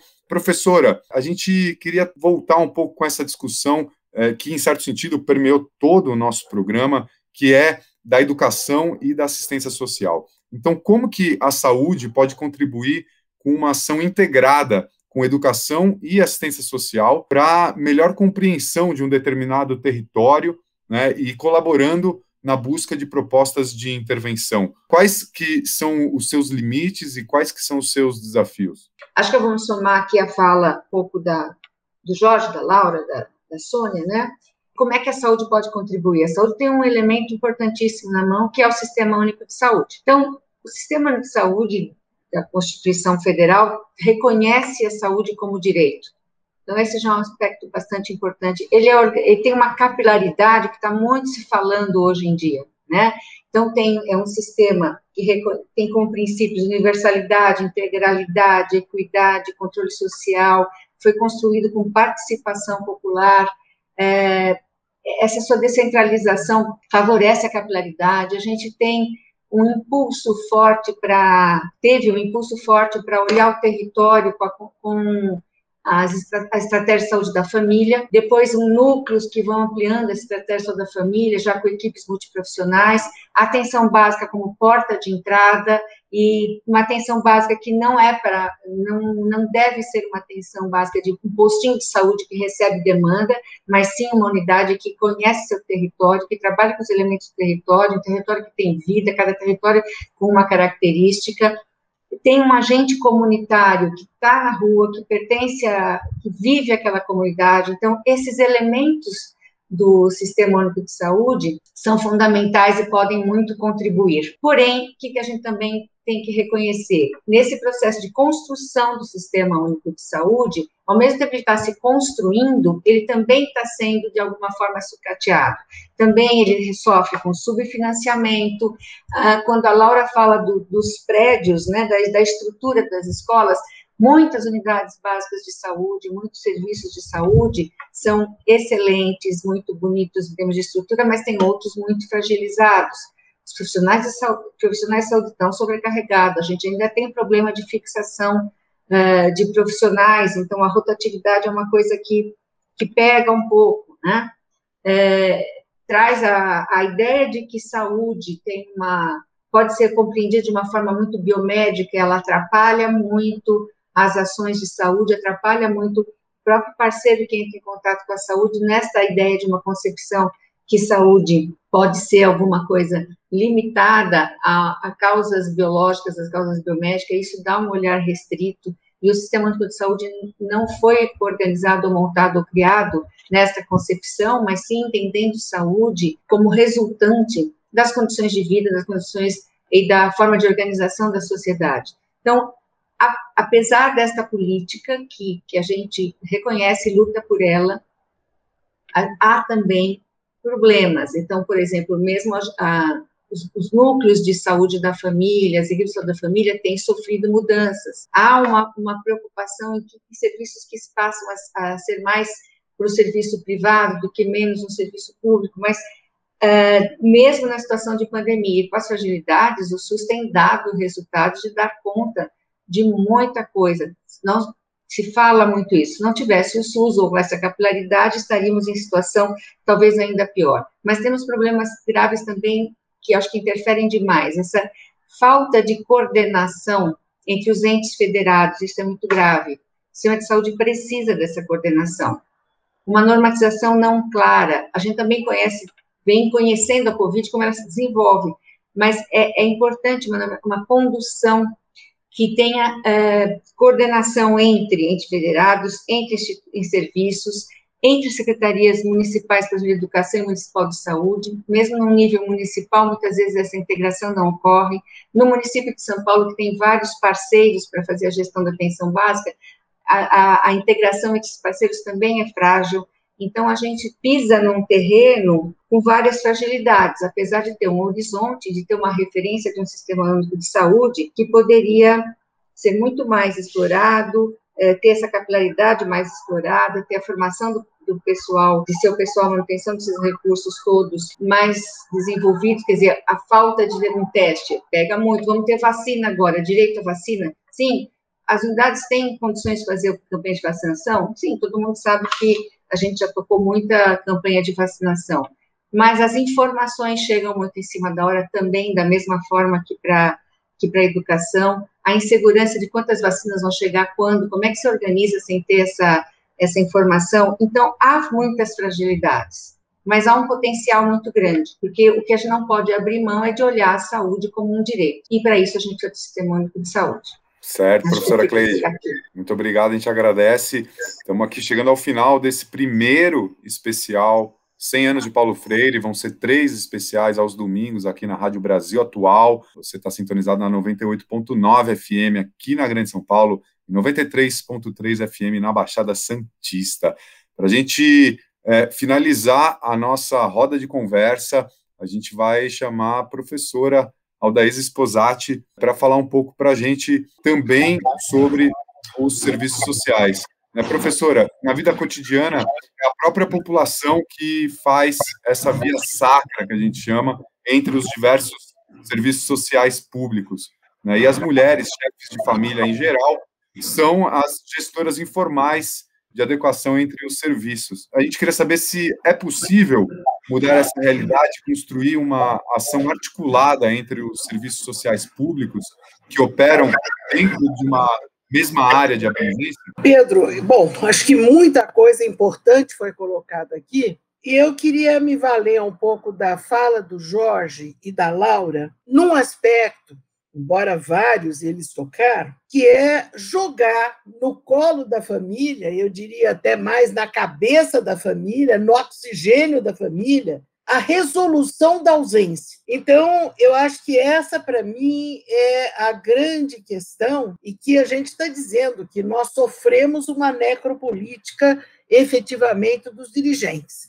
Então, veja, não há o mínimo respeito à dignidade das pessoas. A, a Sônia falou muito bem sobre a questão do direito ou tem ou não tem. Mas e, e, o direito à dignidade é um direito constitucional fundamental, o direito ao respeito do outro. Então imagine só, se há esta confusão, e é claro que tem que haver, no sentido vai funcionar não vai funcionar a escola, vamos ver como é que esta confusão rebate do ponto de vista daquela mulher com os filhos, o que, que ela faz, como é que ela vai trabalhar, não vai trabalhar, onde ela vai trabalhar, se a casa de família onde ela vai fazer a faxina aceita ou não aceita, onde ela enfia os filhos. Então, é, é, é uma situação é, dramática do ponto de vista da família, porque é, nós estamos discutindo como fazer melhor o serviço e a família está discutindo como sobreviver, ou seja, a batida da morte está muito mais forte, né? Na, na, na, porta, mais do que a porta, se tiver a porta, na invasão que faz nesse cotidiano da família. E eu quero dizer que essa nossa cultura de trabalhar nos serviços públicos e colocar as pessoas a reboque, ela é uma cultura que já vem, ela está implantada entre nós, né? Então, se a mãe não consegue colocar o filho na escola aqui, ela que se vire de tentar por aqui, ali, aquele lá, aquele lá ali, o outro, ela que se vire de distribuir. Né? Então, é, digamos que é, nós não temos, e a assistência social, o CRAS, o PAIF, não tem feito isso, que é realmente entregar uma discussão que leve em conta essas condições objetivas. A nossa relação da assistência social com a educação e, e, e com a saúde foi criada pelo Bolsa Família para que a escola seja fiscalizadora da frequência da criança. E foi também para a saúde para que seja fiscalizadora do desenvolvimento da criança, para mostrar se a mãe. É um horror. Claro que é um horror mas para dizer que a mãe é negligente. Então, é uma coisa que é outra cobrança em cima. Então, eu penso que é, é, nós temos realmente um, um, gestões que é, não consideram mesmo o cidadão e a sua dignidade. Então, quando a Sônia nos diz nós precisamos deixar para o passado e construir a partir do presente, essa construção ela é fundamental, pensada que o território não é um chão. O território é vida, sim, mas é mais que isso, é vivência. Vivência são relações. E essas relações nós temos que estabelecer. Não é fato até hoje que equipes de um serviço conheçam as equipes de outro, que se conversem. É toda uma lógica separatista e mais separatista com a família. Então, eu penso que a pandemia está mostrando né, que nós não temos uma unidade de construção da realidade a partir das necessidades concretas da população. Nós imaginamos, mas conjuntamente nós não temos isso construído. Então, eu acho que nós temos que romper em busca dessa perspectiva mais ampla, educadora, que não é só da educação, ela é ampla de todos nós, né? mas que essa vida possa ser considerada com outro nível de dignidade. A, a, eu só quero dizer que a fala do Jorge me foi extremamente impactante no sentido de mostrar né, o quanto se está ausente de um calendário da vida. É um calendário da morte.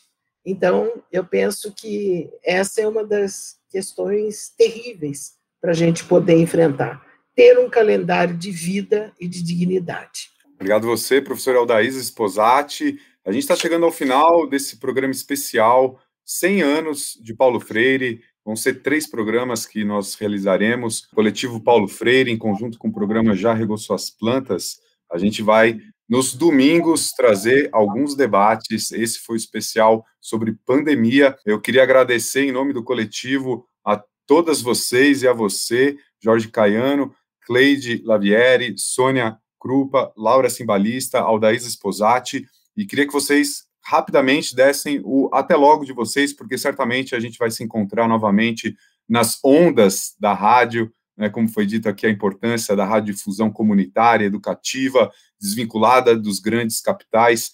Então, a gente segue nessa missão. Eu queria começar por você, Aldaísa, é, dar o seu até logo. É um até brevíssimo. É, diz o Jorge que nós temos que acelerar. Não acelera do Dória. Acelerar no sentido de fortalecer mesmo essa nossa exigência, que se governo federal não atua, os governos locais e o governo estadual atuem. Tem uma lei agora colocada pelo prefeito de retomar por três meses o auxílio emergencial da prefeitura. É um começo, né? que é alguma coisa socorrista. Mas eu penso que nós necessitamos de iniciativas. O governo estadual acaba de dizer que sobrou dinheiro e não aplicou o dinheiro. Até já. Muito obrigado. Essa é a Aldaísa Esposati, professora doutora, titular da PUC São Paulo. Queria agradecer você, professora doutora aqui da USP, Saúde Pública, Cleide Lavieri. É, também queria dar meu até logo, agradecer a participação e falar que é, temos que ter uma experiência de nos unirmos, essa articulação entre as diferentes políticas, vamos ter que achar algum caminho. Muito obrigado, professora Cleide. Queria agradecer agora também a Laura Simbalista, professora aqui da Rede Municipal, representando aqui todas as professoras e professores do município de São Paulo. Obrigada, Pedro, pelo debate, obrigada a todo mundo aí que é, participou. É, eu acho que nós temos, estamos vivendo um momento muito complicado, eu concordo muito com o que a Aldaísa colocou, né, dessa dificuldade da gente ter que lidar com o trem da morte, né, e a gente está buscando pautar em, num cenário difícil possibilidades de vida, né? E, a, não, e, e não tem direito sem vida, né? E não tem é, é, aprendizagem sem, sem isso, né? Então, eu acho que tem uma, uma disputa de fundo que é do, do serviço público, né? Acho que isso é uma coisa importante também. É, grande parte do grande parte não, o conjunto dos protocolos elaborados pela prefeitura de São Paulo para o retorno não tem a assinatura da Secretaria de Saúde, ela tem a assinatura da SPDM, né? Eu acho que isso diz alguma coisa sobre o que, que nós estamos lidando, né? Então, eu acho que se tem uma coisa que nós temos que fortalecer é que a defesa do serviço público é fundamental, porque é lá que se garante o direito, não é em outro lugar, é no serviço público que a gente garante o direito. E para fechar, acho que nós temos que seguir no esforço de reinventar, de reconstruir, de refletir, mas também nós temos que barrar o trem da morte, né? Eu me coloco também muito nisso, né? Então, não é uma pauta aqui, mas é sim o impeachment do Bolsonaro. Isso é uma necessidade, é uma urgência e uma necessidade. O que mais a gente vai esperar para ter o impeachment do presidente e seguir com políticas que consigam olhar a complexidade disso, porque não vai ter um fator que vai, né? Não é a saúde, não é a escola sozinha. Nós temos que conseguir fazer um diálogo e tem que enfrentar na perspectiva da garantia do direito, no fortalecimento do SUS, no fortalecimento da rede pública, da saúde pública, né? Porque é isso que vai viabilizar o direito. Então, muito obrigada, estamos junto. Desculpa também as aflições, porque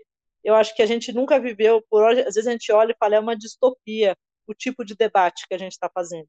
Nós devíamos estar debatendo nos, nossos, nos espaços da escola, por exemplo, né, com as administrações, outras coisas, né? E a, e a gente é jogado numa arena para debater muitas vezes formalidades, prazos e um dar de ombros, né, para as perdas que a gente tem visto. Né? Então, acho que a gente tem que se unir, se fortalecer e defender o SUS e os serviços públicos. É isso. Obrigada.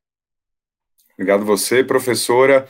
E digo que essa pauta é daqui sim. Impeachment do Bolsonaro passa por todas as pautas que são as pautas da vida, a política em defesa da vida. Agradeço demais as suas palavras em nome do coletivo Paulo Freire e agora passo a palavra para o seu até logo da professora Sônia Krupa e gostaria, professora, que você é, relembrasse o curso que você mencionou que é, vocês estão planejando. É, nós vamos começar a atuar em nós já atuamos né, com as 24 escolas, e dentre elas, é, junto com a Aldaísa, Cleide, Ana, então, Saúde Pública, Escola de Enfermagem, Faculdade de Educação e PUC, junto a professores e territórios, relações humanas, relações sociais, é, de quatro localidades, sendo uma delas a Prefeitura de Diadema, no primeiro semestre. E esta ação de reflexão coletiva a partir do chão da escola, é, vai nos levar a um curso aberto aos profissionais das áreas dos serviços, da educação, da assistência é, e da saúde no segundo semestre. É um, uma nova disciplina com a formação de um campo. Nós também, dentro desse projeto, que é de fortalecimento das graduações, é um projeto chamado pela, pela Pró-Reitoria é, de Graduação da USP, a gente quer aproximar, obviamente, a gente já trabalha com georreferenciamento das famílias, a gente quer aproximar bancos de dados e informações, nós queremos que o Observa Saúde seja um parceiro, nós trabalhamos com o Instituto Lidas, que desde há muito tempo trabalha com o georreferenciamento da saúde do, da classe trabalhadora, a Aldaís Esposati, que tem os mapas de exclusão, vem vindo junto, e, portanto, a gente espera fazer alguma coisa muito forte. Eu queria só dizer uma coisa antes de terminar, Pedro, aos meus colegas aqui. Eu tenho usado uma imagem dos mineiros. Eu gosto muito dos mineiros, porque eu acho que o trabalho na mina é um trabalho do desconhecido. E eu acho que o momento que nós estamos agora nos aproxima dos mineiros, do escuro, do escuro. Mas os mineiros usam uma luzinha na testa. E a luzinha na testa é, é uma luz que eles carregam, e, e é muito difícil manter a luzinha na testa. Né? E, portanto, eu acho que essa luzinha ilumina pouco, mas eles iluminam o possível no coletivo. Então, isso é bem freiriano, é no coletivo que nós temos que iluminar a saída. E, inclusive, para tirar o Bolsonaro, e eu quero aí fazer a última fala, é, quando a gente tirou o Collor, eu vinha para a Secretaria de Educação de Metrô, que ficava na Paulista. E naquela, naquela primavera, os jovens saíram à rua e saíram de todos os lados. E eu perguntava no metrô para eles: mas de onde vocês estavam, cara pálido? De onde é que vocês estavam, moçada, que vocês não estavam na rua? E eles vieram. Eles vieram para a rua.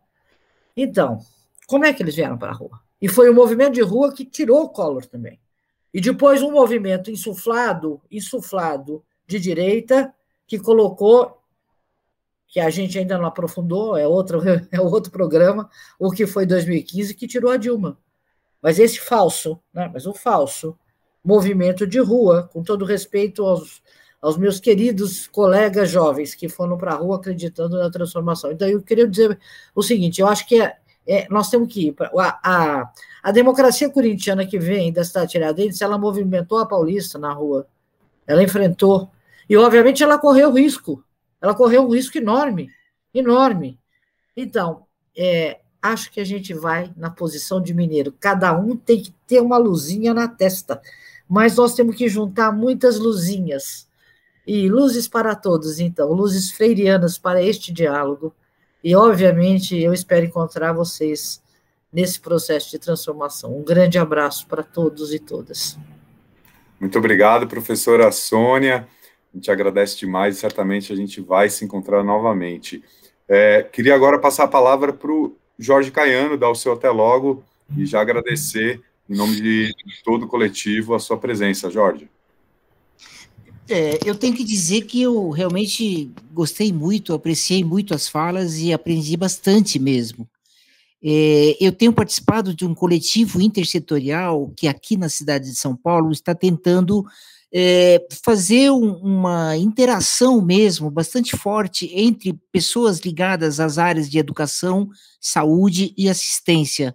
E esse coletivo lançou um manifesto e tem tentado desenvolver ações em várias frentes, mas estamos é, é, convergindo com essa ideia de que nós precisamos centrar é, nossos trabalhos em territórios concretos e desenvolver ações intersetoriais concretas no enfrentamento dessa pandemia. É nesse sentido que é, é, houve um documento né, lançado pela, por um coletivo de é, instituições é, nacionais né, das áreas de saúde e educação, é, comandadas, coordenadas pela Abrasco e a, na área da, da educação pela Amped, né? E que lançou um documento também chamado Ocupar Escolas, Defender a Vida e Valorizar a Educação. Né? Esse, esse coletivo, é, a gente vai estar tá tendo conversas, já começamos essas conversas, é, no sentido de fazer uma aproximação entre grupos que estão tentando fazer a conexão é, é, no chão, né, da escola, no chão dos territórios reais, é, da cidade de São Paulo tão desigual, é, com esse diálogo com é, instituições de alcance mais é, nacional, né, na tentativa de amadurecer mesmo esse enfoque de um enfrentamento que é, tem que envolver todas as instâncias, né, todas as instituições democráticas e em defesa dos direitos e da vida.